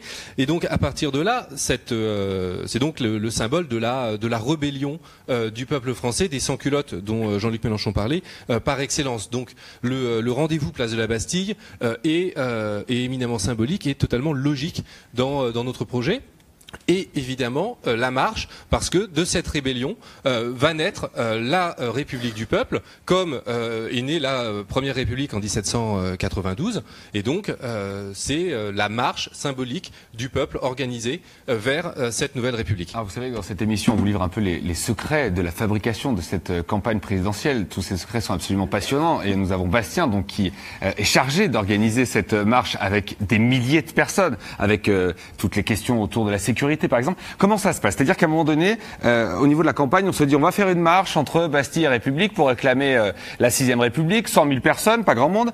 Euh, comment ça se passe? On prend contact avec la préfecture, on demande des autorisations. Raconte-nous comment, dans les faits, l'organisation se déroule. En fait, il faut en effet prendre contact avec l'ensemble des, des, autorités qui peuvent avoir leur, qui ont leur autorisation à donner. Donc c'est la, la préfecture de police de, de Paris, euh, la, la, division de, l'ordre public et de la circulation, la division des grands événements euh, pour euh, que l'ensemble des structures que l'on va construire sur, sur la place de la République soient validées, agréées c'est prendre contact avec la mairie de Paris qui est le gestionnaire de, de l'espace, euh, parce que euh, il y a des euh, il y a des parkings souterrains par exemple sous sous la place de la République et donc il n'est pas possible de d'excéder un certain poids par mètre carré en fonction des différentes zones sur sur la place. C'est un métier incroyable. Rendez-vous compte des journées de Bastien quand même qui doit calculer le poids sous les sur les parkings. C'est absolument incroyable, Charlotte. Ah oui oui non mais je suis je suis très impressionnée mais c'est vrai que tout finalement aussi tourne autour des questions concrètes mais je je vois à quel point dans cette campagne en particulier, enfin la campagne de la France insoumise, on a des objectifs, ce sont des objectifs politiques, et on les met euh, en cohérence, en concordance avec euh, des contraintes euh, matérielles. Mais voilà, c'est tout l'art finalement de faire campagne. Bah, c'est ça, c'est en fait c'est rendre concret les, les idées, les, les, les objectifs politiques. Et après, c'est vrai qu'on est dans une, dans une période d'état d'urgence. Et donc organiser une marche euh, sous les contraintes de, de l'état d'urgence, c'est quelque chose de beaucoup plus euh, compliqué euh, que. Y financièrement, je ah bah, crois. Hein. bien sûr, parce, que... là, ce que ce que la préfecture nous nous demande comme comme mise en œuvre de d'éléments de, de, sécurité, ça ça a des coûts très très importants. Mais bon, on n'a pas vraiment le choix là-dessus. J'ai oublié de saluer Maxime Da Silva qui nous a rejoint. Salut Maxime. On va parler donc concret. Quel est le programme de cette journée? Pas mal d'artistes présents hein, tout au long de cet après-midi, de ce samedi 18 mars. Le programme de cette journée, qui s'y colle? Sébastien? Sébastien. Allez. Oui, bah, le, programme, il est, euh, on va dire, assez simple. Hein. On a euh, un rendez-vous euh, à partir de... donc on a une marche qui va débuter à 14h, place, de, place de la Bastille. Les premiers bus de, province, mais Maxime nous en parlera, arrivent vers 10h du matin. Euh, et euh, on peut euh, imaginer que Jean-Luc Mélenchon prendra la parole place de la République vers vers 15 heures. et avec des, concerts avant et après la prise de, de parole de, de Jean-Luc Mélenchon. Et le nom de l'ensemble des artistes, ou presque, seront publiés demain sur l'ensemble des réseaux sociaux avec pas mal de petites surprises. Mais j'ai pas le droit de vous en dire euh, plus pour l'instant. Mais croyez-moi que je suis dans le secret. Je suis pas dans beaucoup de secrets, ah, mais dans bah, celui-ci, dans celui-ci, si on se retrouvera d'ailleurs avec Charlotte sur euh, la scène de la place de la République pour animer ces concerts et ces prises de parole, qui sera forcément aussi pour nous un grand moment d'émotion de parler sur euh, cette si belle place. Tu sais, en plus, ça me, ça me fait des souvenirs. Tu sais qu'il y a cinq ans, j'étais déjà 18 mars 2012 l'animatrice. et moi, je te regardais. Et, ben et, moi, je te regardais. je voyais une grande dame parler sur cette incroyable scène de la Bastille. Euh, je suis en province, je suis à des centaines de kilomètres euh, de Paris. Comment je fais pour venir ce samedi 18 mars? Euh, donc c'est simple, on a mis en place des cars dans toute la France, donc où que vous soyez en province, on pourra se rendre euh, le 18 mars à Paris. C'est important, vous avez bien entendu, où que vous soyez en province, on pourra se rendre sur Paris à euh, cette grande marche. il y a des bus Donc euh, il y a à peu près 200 cars, on peut les réserver sa place de car sur le site 18mars2017.fr. on a fait, euh, il y a trois tarifs, 22, 44 ou 60 euros, pour permettre à tout le monde de pouvoir venir. C'est-à-dire que même les villes les plus au sud, euh, Nice, Toulon, Perpignan, payent aussi 60 euros. Donc il y a une péréquation géographique des tarifs. Euh, S'il y a des questions, on a fait une foire à questions euh, qui est disponible aussi sur le site euh, 18mars2017.fr. Et euh, une fois que vous avez réservé, euh, vous vous renseignez votre adresse mail dans le formulaire de réservation et on vous recevrez la semaine prochaine euh, donc heure et lieu exact de prise en charge pour que la montée se passe très bien. C'est-à-dire que c'est simple d'usage. C'est-à-dire que vous, on, on va sur le site et à ce moment-là, il y a un petit formulaire à remplir et on est contacté pour nous donner le rendez-vous. C'est ça, vous, vous cliquez sur la ville là, Ouais. sur le site. Et comment on paye? Euh, par carte directement bancaire par carte bancaire. ou euh, par chèque jusqu'à demain. C'est pour ça que c'est important Ah oui. euh, d'aller réserver sa place ce soir ou demain si on doit faire son règlement par chèque, puisqu'à partir de demain ce sera plus possible vu la proximité de la date avec l'événement. Euh, on parle de la mobilisation des groupes d'appui euh, aussi. euh, Mathilde, vous savez, hein, des groupes d'appui qui sont un peu partout sur le territoire et qui se mobilisent aussi pour cette journée du ce samedi 18 mars. Oui, tout à fait. Donc les 2900 groupes d'appui en France et, même à l'étranger d'ailleurs se mobilisent aussi pour cette journée que nous voulons faire où nous voulons faire une démonstration de force. Donc ce week-end, il y a eu plus de 1000 actions pour justement mobiliser, inviter les gens, convaincre autour de cette journée. Donc ils remplissent les cars dont Maxime parlait à l'instant. Euh, ils euh, trouvent des volontaires parmi les groupes puisqu'il y a déjà d'ores et déjà 500 volontaires qui sont inscrits pour que cette marche soit un succès. Donc euh, mobilisation partout et avec une, une journée francilienne qui aura lieu jeudi euh, 16 où dans toutes les gares, métro, tram, etc., les groupes d'appui seront présents pour inviter tous les franciliens à venir à cette marche. Et si on est en province, on peut euh, réclamer euh, des tracts pour pouvoir les distribuer dans d'autres villes. hein. Comment ça fonctionne? Oui, alors on peut commander du matériel sur le site euh, 18mars2017.fr et euh, pour vous donner une idée de l'activité des groupes d'appui, on a d'ores et déjà envoyé et distribué un million de tracts, 200 000 affiches, non 100 000 affiches pardon, euh, de 20 000 bandeaux et 100 000 autocollants. Alors on vient de voir le parcours euh, à l'instant hein, sur l'écran. Regardez en bas, place de la Bastille, on passe par le boulevard Beaumarchais, boulevard du Temple, place de la République. Combien de temps de marche à peu près, Bastien? Bon, il faut compter euh, d'un bon pas euh, un quart d'heure, mais euh, Mais ça, c'est quand il n'y a personne. c'est quand il n'y a personne. Ah oui. Là, avec le monde, euh, beaucoup plus. Donc au moins, à mon avis, au moins 40 minutes. Et, euh, et donc on va avoir un, un cortège qui va suivre ces, ces boulevards et qui va être organisé euh, en euh, cortège thématique, mais également euh, en cortège régionaux pour que euh, l'ensemble des, euh, des euh, insoumis qui viennent de province euh, puissent euh, se défiler, euh, défiler ensemble. Mais plus, euh, plus largement, hein, je disais les insoumis, mais on est bien sur une, une marche qui dépasse Ah le oui. cadre de euh, la France insoumise, parce qu'il s'agit bien d'une marche pour une revendication, celle de la sixième République, et donc qui est quelque chose de, euh, qui est ouvert à toutes et à tous. Donc, y compris, on n'est pas obligé d'avoir appuyé la candidature de Jean-Luc Mélenchon. Cela dit, ce serait bien de le faire, et, euh, parce que c'est encore possible. Mais euh, on peut évidemment venir euh, comme un citoyen lambda, euh, voilà, qui Comme un, citoyen qui, quoi. comme un citoyen qui vient à n'importe quelle initiative qui soutient euh, une cause qui, qui lui est chère. D'accord. Voilà, par exemple, euh, vous ne savez pas encore euh, pour qui voter. Tout cela vous échappe un petit peu. La campagne présidentielle euh, va pouvoir peut-être réellement débuter où on va vraiment parler du fond. Si vous êtes curieux, curieuse, venez à cette marche, discutez avec des gens. Il y aura plein de choses à apprendre et avec un- une prise de parole de Jean-Luc, entre autres, aux alentours de 15h, euh, Bastien. Il y avait une question tout à l'heure. Est-ce qu'on pourra récupérer du matériel sur place pour éviter les frais de port et se les faire envoyer? Alors oui, on pourra récupérer du matériel et euh, notamment euh, grâce au car, ça permettra aussi avec les soutes de Eh ben, pouvoir un petit peu en ramener et de pas avoir les, les frais de port euh, pendant Et quelques temps. repartir les soutes pleines. C'est ça. Bien. Un petit rappel, donc si euh, vous pouvez encore vous inscrire via euh, les euh, sites pour, il y reste encore quelques places hein, dans les bus, on rappelle. Oui, on se déplace. Plus Bien. beaucoup, donc faut se dépêcher. Que dire de plus sur l'organisation de cette euh, Alors moi j'ai marche une, une question quand même euh, parce que bah, moi, on, on a aussi un vocabulaire d'organisateur comme ça qu'on connaît parce qu'on travaille ensemble etc. Mais sauf que voilà il faut quand même euh, on, on décide d'expliquer donc expliquons-nous. Moi j'ai une question concernant ce que tu as dit sur les cortèges. Tu as parlé de cortèges thématiques, de cortèges régionaux. Bon là on arrive à, à savoir ce que c'est, mais les cortèges thématiques c'est quoi euh, Bah, en fait, ça fait tout de suite un peu techno Tout ça. à fait, oui, mais non, mais en fait pas du tout. En fait, c'est euh, c'est des cortèges cortèges qui sont euh, revendicatifs autour de, euh, de certaines euh, de certains éléments, par exemple du, du programme de l'avenir en commun, mais qui Ah, pourront euh, ça, ça réellement, Ça, euh, ça me plaît. qui voilà, je m'en doutais, qui pourront réellement prendre tout leur, tout leur sens dans une sixième République. C'est la question de la planification écologique avec la règle verte. Chapitre euh, 3. C'est la question de la redistribution des richesses, par exemple. Chapitre 2. C'est la question euh, des services publics Ah bah, pour toutes et tous. bah, ça c'est transversal. Voilà. C'est la question de la lutte contre les discriminations et de l'égalité. euh, Chapitre 1. Voilà. La question de la sauvegarde des biens communs. Chapitre 1. Euh, la question du progrès humain et de l'émancipation. Et enfin, évidemment, la question de la France souveraine et euh, altermondialiste. Chapitre 4 et 5.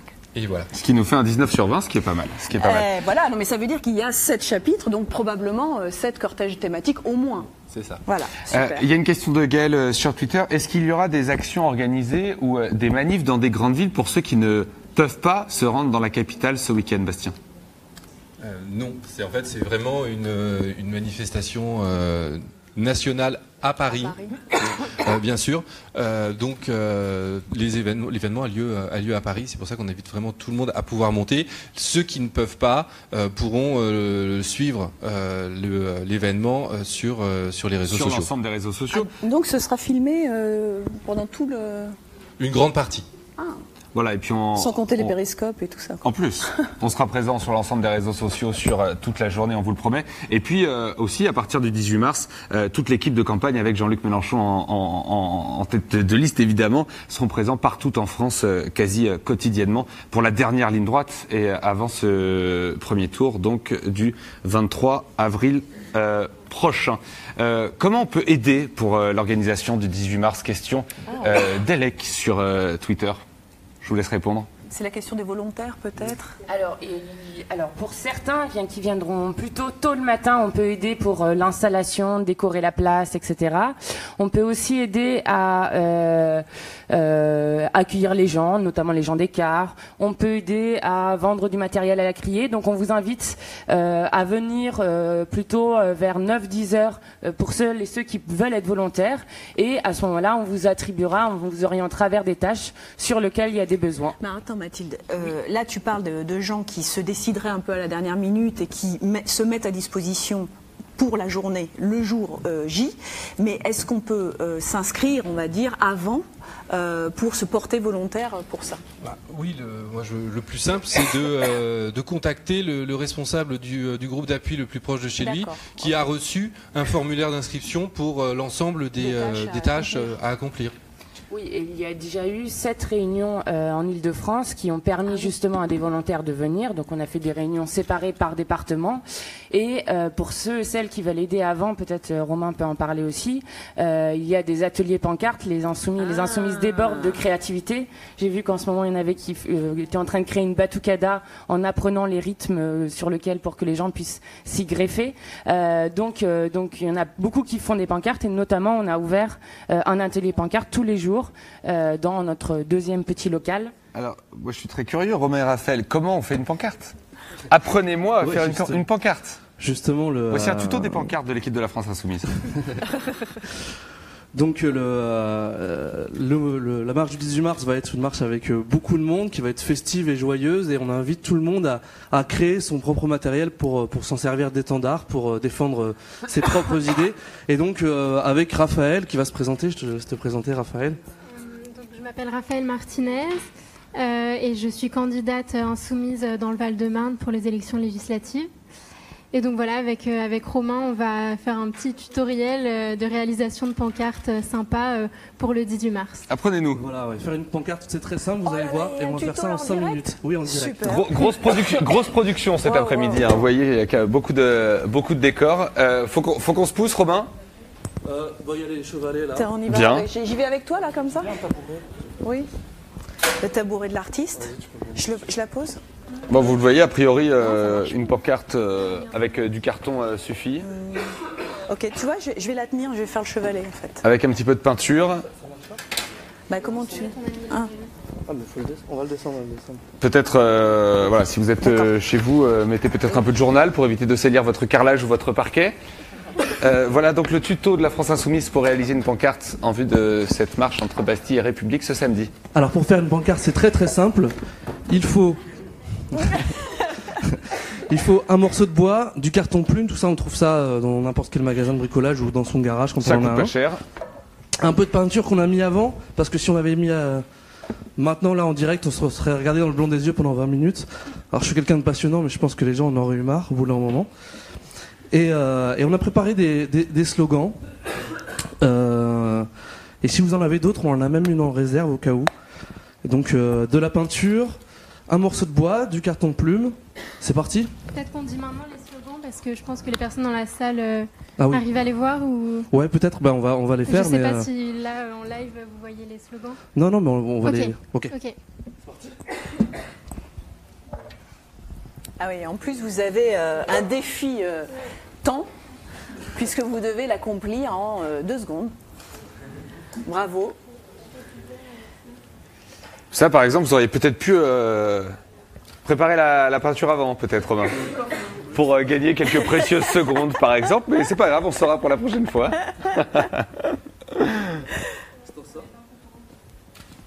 Donc là, en marche, vous avez écrit euh, le slogan au début.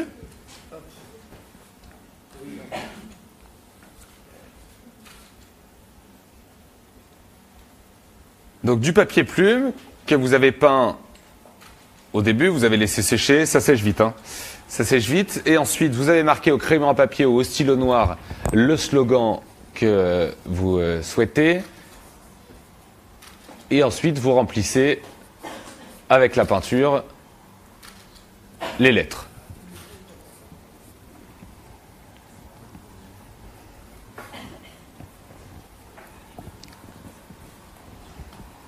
Est-ce qu'il y a un code couleur à respecter ou euh, on prend la peinture dans ton... On fait ce qu'on veut. Ouais. Moi d'habitude, quand je quand je bite avec des gens, ils refusent absolument que je le fasse parce que j'ai une écriture horrible. Donc là, je le fais exceptionnellement. Non, c'est c'est pas mal. Hein. Donc il faut quand même euh, partir avec un concept, il faut des idées quoi. hein. Oui, voilà. Oui, oui. Et donc on, on inscrit tous tous nos souhaits, nos désirs, euh, nos revendications, nos colères. euh. Les, vous pouvez incontestablement laisser libre cours à, à votre imagination sur ces pancartes. Et puis, j'ajoute que sur le site jlm2017.fr, il y a tout un tas d'objets que vous pouvez euh, acheter pour euh, refaire la décoration de votre salon, pour aller faire vos courses, avec euh, des sacs durables. hein. vous gardez votre sac dans votre voiture, des mugs aussi. Qu'est-ce qu'on peut citer encore? Allez-y, je vous en prie. Des mugs, des... Attendez, on va pas vous entendre. Déjà, bonjour. Vous, vous venez d'où Moi, je suis de Paris. Je suis dans Allez-y, allez, prenez le micro. suis- je suis bénévole euh, donc au matériel. euh, Bien. donc, ah bah, donc, euh, euh, vous voyez comme j'ai de la chance. Voilà, vous voyez comme j'ai de la chance. Alors dites-moi, des sacs. Alors des sacs, des t-shirts, euh, des mugs, des verres en plastique, des gobelets. Recyclables. Recyclables, bien sûr. Des pendentifs en verre, hein, très jolis. Un bleu, un rouge. Avec la photo de Jean-Luc euh, Non, non. Non, c'est- hein. non, le fi, le pendentif, le pendentif. Je sais, je sais. Voilà. Euh, je crois que c'est tout. C'est Euh, sur le site donc jlm2017.fr Exactement. tous ces objets qui seront envoyés très vite chez vous. Voilà. Euh, c'est vous qui les empaquetez, qui Bien les mettez à la poste. Voilà, Voilà. voilà les, les artisans de cette campagne. C'est absolument incroyable le nombre de, de personnes et de profils différents qu'on peut croiser au siège de la campagne de la France Insoumise. C'est c'est absolument incroyable. Oui, puis alors, ce qui est, intéressant, euh, ce qui est intéressant dans ce dans ce système là de, de création euh, libre, c'est que précisément ce qu'on fait, c'est pas seulement un atelier euh, euh, déco, hein, ça n'a euh, rien à voir. En fait, c'est l'idée et c'est en fait c'est l'idée selon laquelle quand on a euh, décidé de venir le 18 mars, on dit quelque chose. Et on on n'y va pas seulement euh, en tant que collectif, on y va aussi comme individu qui a décidé de s'exprimer, de s'impliquer. Ah bah voilà, il y a Jean-Luc qui arrive, qu'est-ce que tu viens Vous assistez en Tu direct euh, au cours de peinture Non, non, de Jean-Luc y Mélenchon. Vous l'ai la dit, il blague. s'en passe des choses dans cette campagne. Esprit de Non, mais campagne, c'est que dans ma la rue, il y a un la gars qui a ça sur les murs, c'est défense d'afficher. Ah oui. Et quand il est arrivé au bout, il n'y avait plus de place pour la dernière lettre, tu vois. Ah ben on a tout décaler. Les Je vais, gens, vous montrer, sont- je vais vous montrer quelque chose. Euh, euh, Johanna. Johanna, on parlait d'un petit pendentif en verre. Venez avec moi. Venez avec moi. C'est ce petit pendentif. C'est très joli. hein. Je suis pas la seule. hein. C'est vraiment très joli. Elle l'a en rouge. Et vous l'avez en rouge. Très- Je me permets. hein, Oui, vous pouvez. Voilà Est-ce que le vous style d'objet. ça vient C'est- Qui- Qu'est-ce qui a créé ça C'est sur le site de jlm2017.fr. Qui a, qui a créé euh, ces Je crois que pendentifs c'est en un verre artisan, un maître verrier, voilà. Oh, bien sûr. Et qui est le meilleur ouvrier de France dans cette catégorie. Et je remercie Sophia qui me dit tout ça dans l'oreillette, parce qu'évidemment, je ne le savais pas. On sait plein de choses ensuite. Ce cours de peinture, Jean-Luc bah, C'est bien, hein Tout à l'heure, dans la loge, euh, on parlait avec euh, la personne qui faisait le maquillage, et je racontais, je ne sais plus pourquoi, parce qu'on m'interrogeait sur euh, ça, justement, les ateliers de pancartes, et tout d'un coup, me revient, je dis, mais moi, quand j'étais étudiant, la première année, je crois que la première chose que j'ai appris à faire pour, dans le militantisme, on faisait des trucs par terre avec des affiches. Et alors la dame qui me maquille, elle me dit Ah ben moi aussi. Et mon gamin, pareil. Alors donc apparemment, c'est une tradition très ancienne. Euh, on a tous commencé par faire des pancartes. Et je crois que c'est le plus important dans la, marche du 18, c'est qu'il y ait des pancartes. C'est plus important que les drapeaux de parti. J'ai rien contre les drapeaux de parti, que j'ai vu qu'il y avait une histoire là-dessus. C'est une histoire de fou. C'est parce qu'il faut que tout le monde se sente à l'aise. Donc pas que la manie soit appropriée, euh, par l'un ou, l'autre des partis. Mais surtout qu'elle dise des choses, la marche. Et c'est à travers les pancartes qu'elle dit. Mais elle dit des choses construites. Bon, là, c'est marqué une nouvelle ère commence, sociale, écologiste, citoyenne. Il y a un contenu, c'est pas euh, juste grrr, je suis pas content. Hein bon. Et là, euh, évidemment, c'est un peu plus difficile à comprendre, mais ça le fait quand même C'est important hein. ce que tu viens de dire, c'est-à-dire qu'il euh, faut que vous veniez comme euh, vous êtes et si vous avez des choses à dire, faites vos pancartes, créez vos revendications. C'est euh, un événement vraiment ce qui va se passer hein, ce 18 mars où on vient avec nos revendications, nos humeurs aussi Ben oui. pour réclamer C'est à mi-chemin, de nouvelles choses. Je l'ai dit tout à l'heure, c'est un mi-chemin entre un événement lié à une campagne qui elle-même a un contenu et un programme, mais c'est un événement politique en France. Voilà, en France, il y a une manifestation de masse pour changer euh, la Constitution et la République. C'est, c'est- ça d'ailleurs, c'est comme ça que ça va être vu. La, le- le- la- la presse euh, étrangère va le regarder aussi comme ça, va pas simplement le regarder comme un événement de notre campagne. Hein. Euh, Voilà. Jean- Jean-Luc, on se souvient évidemment de, de- de cette grande réunion publique à Bastille, c'était en 2012, euh, quelques semaines avant le premier tour de l'élection présidentielle en 2012. En quoi cette marche-là, de ce 18 mars 2017, sera différente de celle d'il y a cinq ans?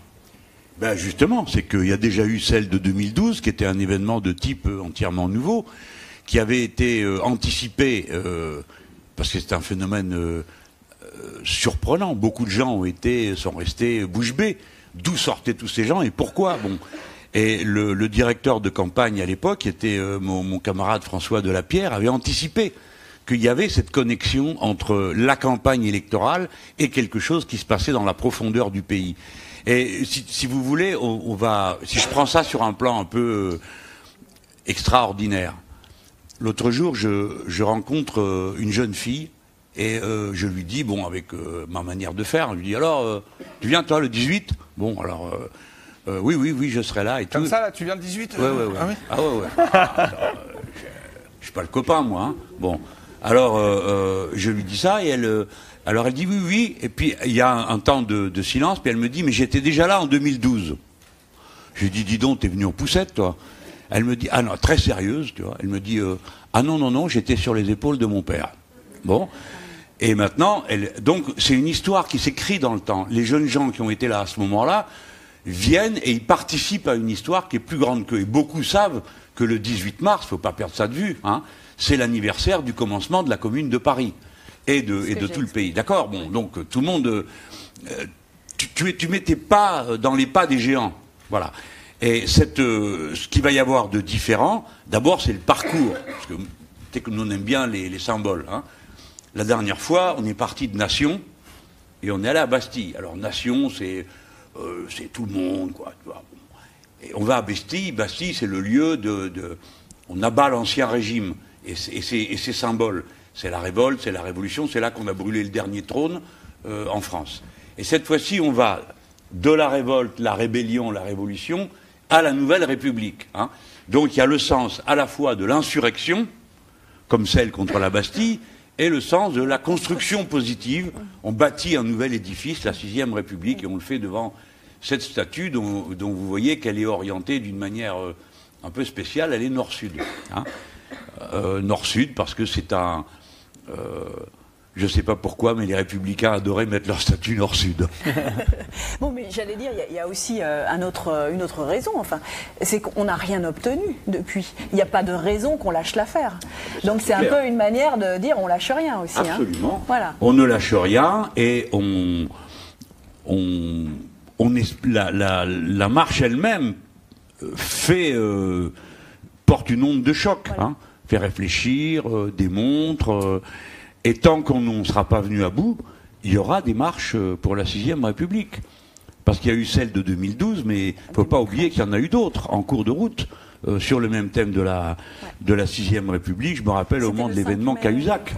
Ça. Hein 5 quand il y avait eu ce, ce symptôme criant de la pourriture du système, hein, cette circulation entre la, la monarchie présidentielle, euh, les grands commis de la monarchie et l'argent, bon, on, avait trouvé la réponse euh, positive. Bon, voilà.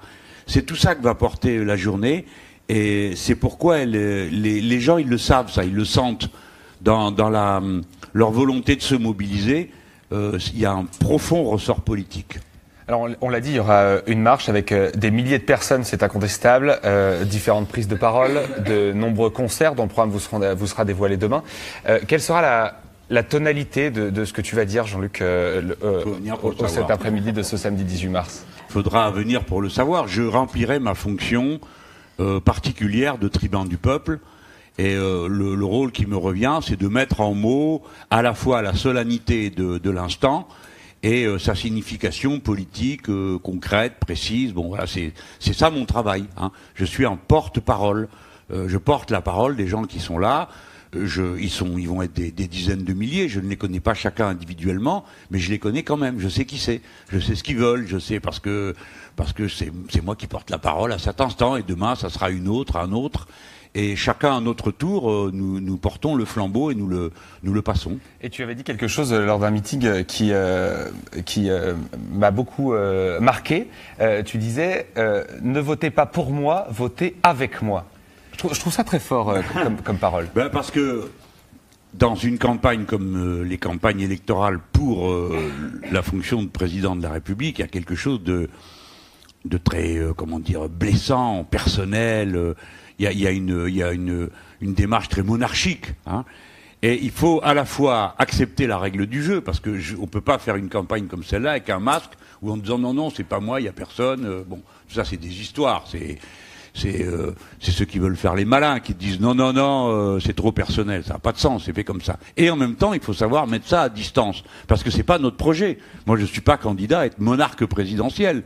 Euh, J'ai qu'une hâte, c'est que euh, le, retour du pouvoir par la nouvelle constitution rende le peuple souverain et et, je rentre chez moi. Hein, c'est ça l'idée. Alors, euh, je j'insiste pas trop parce que des fois, on me dit ah, bah alors tu vas te faire élire pour t'en aller à misère. Il faut tout réexpliquer à zéro. Non, mais on peut aussi expliquer les choses. C'est-à-dire, quand tu dis que tu rentres chez toi, c'est que juste si une sixième République advient, évidemment, enfin, il n'y a plus de raison que toi qui as été élu voilà. euh, comme président de la République euh, Qu'on en garde un président de Voilà. type 5 République, mais après le projet politique, il continuera. Voilà. Parce que pendant qu'il y a la, la constituante, bah, le gouvernement se fait, et les gens verront des résultats. Et alors, ils, ils pourront se dire, bah, oh, c'est pas mal, on va continuer. Et ils continueront avec euh, ceux qui porteront le flambeau à ce moment-là. Il faut avoir une approche, euh, il faut que la méthode porte le projet. Hein, il faut que le moyen contient la fin. C'est pas demain on verra, c'est maintenant qu'on voit. Incontestablement, ce 18 mars sera une nouvelle démonstration de France, de la France insoumise, et même au-delà de tous les gens qui ont envie euh, de euh, changer en profondeur le système via euh, le basculement de la 5e à la 6e République. Avec euh, ces pancartes, n'oubliez pas de créer vos pancartes. Vous avez eu un tuto absolument un- formidable sur euh, comment faire des pancartes cet après-midi, sous l'œil aiguisé de Jean-Luc Mélenchon tout de même. Euh, Romain, quelques mots? Le gouvernement, parce qu'on est gouverné par des menteurs, a commencé par celui qui nous a dit que son ennemi c'était la finance. Ah oui, d'accord. Et par un ancien du gouvernement qui est également candidat, mais qui fait tout pour euh, le dissimuler Raphaël Euh, bah, moi, je voulais plutôt faire euh, quelque chose de positif. Enfin, J'aime beaucoup les pancartes euh, euh, dégagistes, notamment. Euh, mais je voulais aussi dire que nous, on n'est pas que ça, on n'est pas seulement euh, renverser quelque chose ou contre quelque chose, on est pour quelque chose, on est pour une république sociale, écologiste et citoyenne, on est pour qu'une nouvelle ère commence et on est pour qu'elle commence le 7 mai prochain. Jean-Luc, c'est- voilà, c'est- très juste ce que vient de dire Raphaël, c'est-à-dire qu'il n'y a pas que des revendications de on ne veut plus ci, on ne veut plus ça. Il y a aussi des choses, c'est on ne veut plus ça, d'accord, mais par contre, on va faire ça. Ça, c'est la caractéristique de, de- du concept euh, l'avenir en commun. Hein, l'avenir en commun, c'est pas qu'une protestation contre le passé. Euh, c'est l'invention d'un futur. Et il faut bien comprendre que c'est ça qui est en jeu avec nous.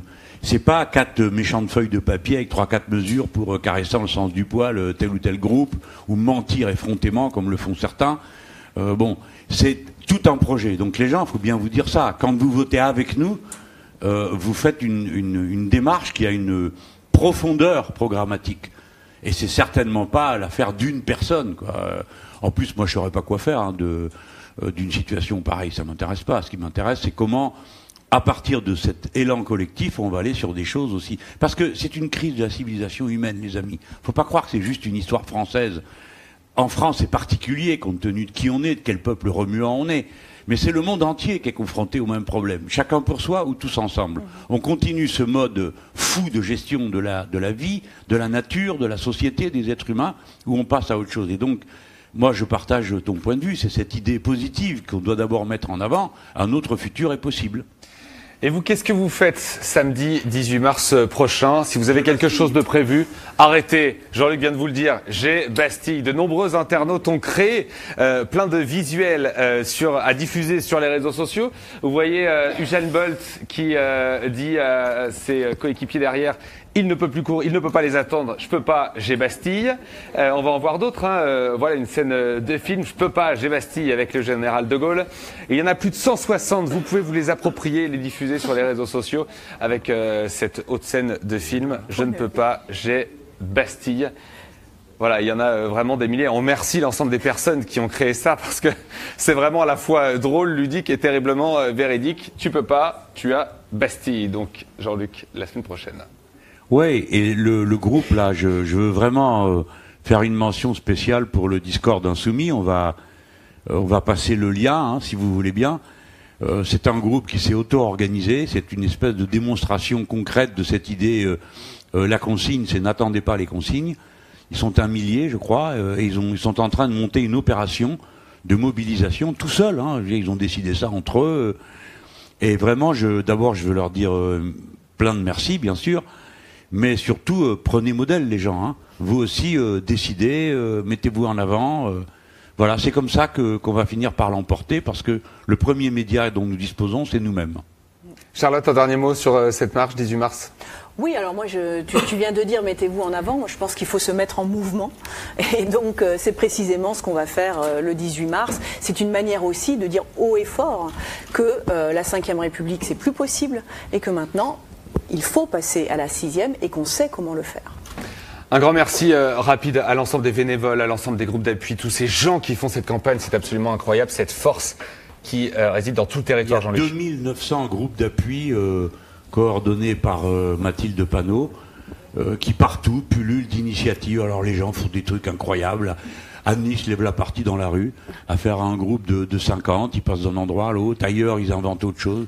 Et je leur dis, voilà, continuez, n'attendez pas les consignes. Mathilde et Romain qui coordonnent ces euh, groupes euh, d'appui.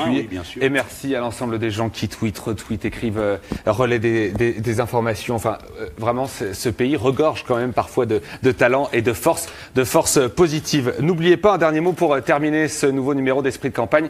Quoi que vous fassiez samedi prochain, vous ne pouvez pas. Vous avez Bastille. À très bientôt. Salut.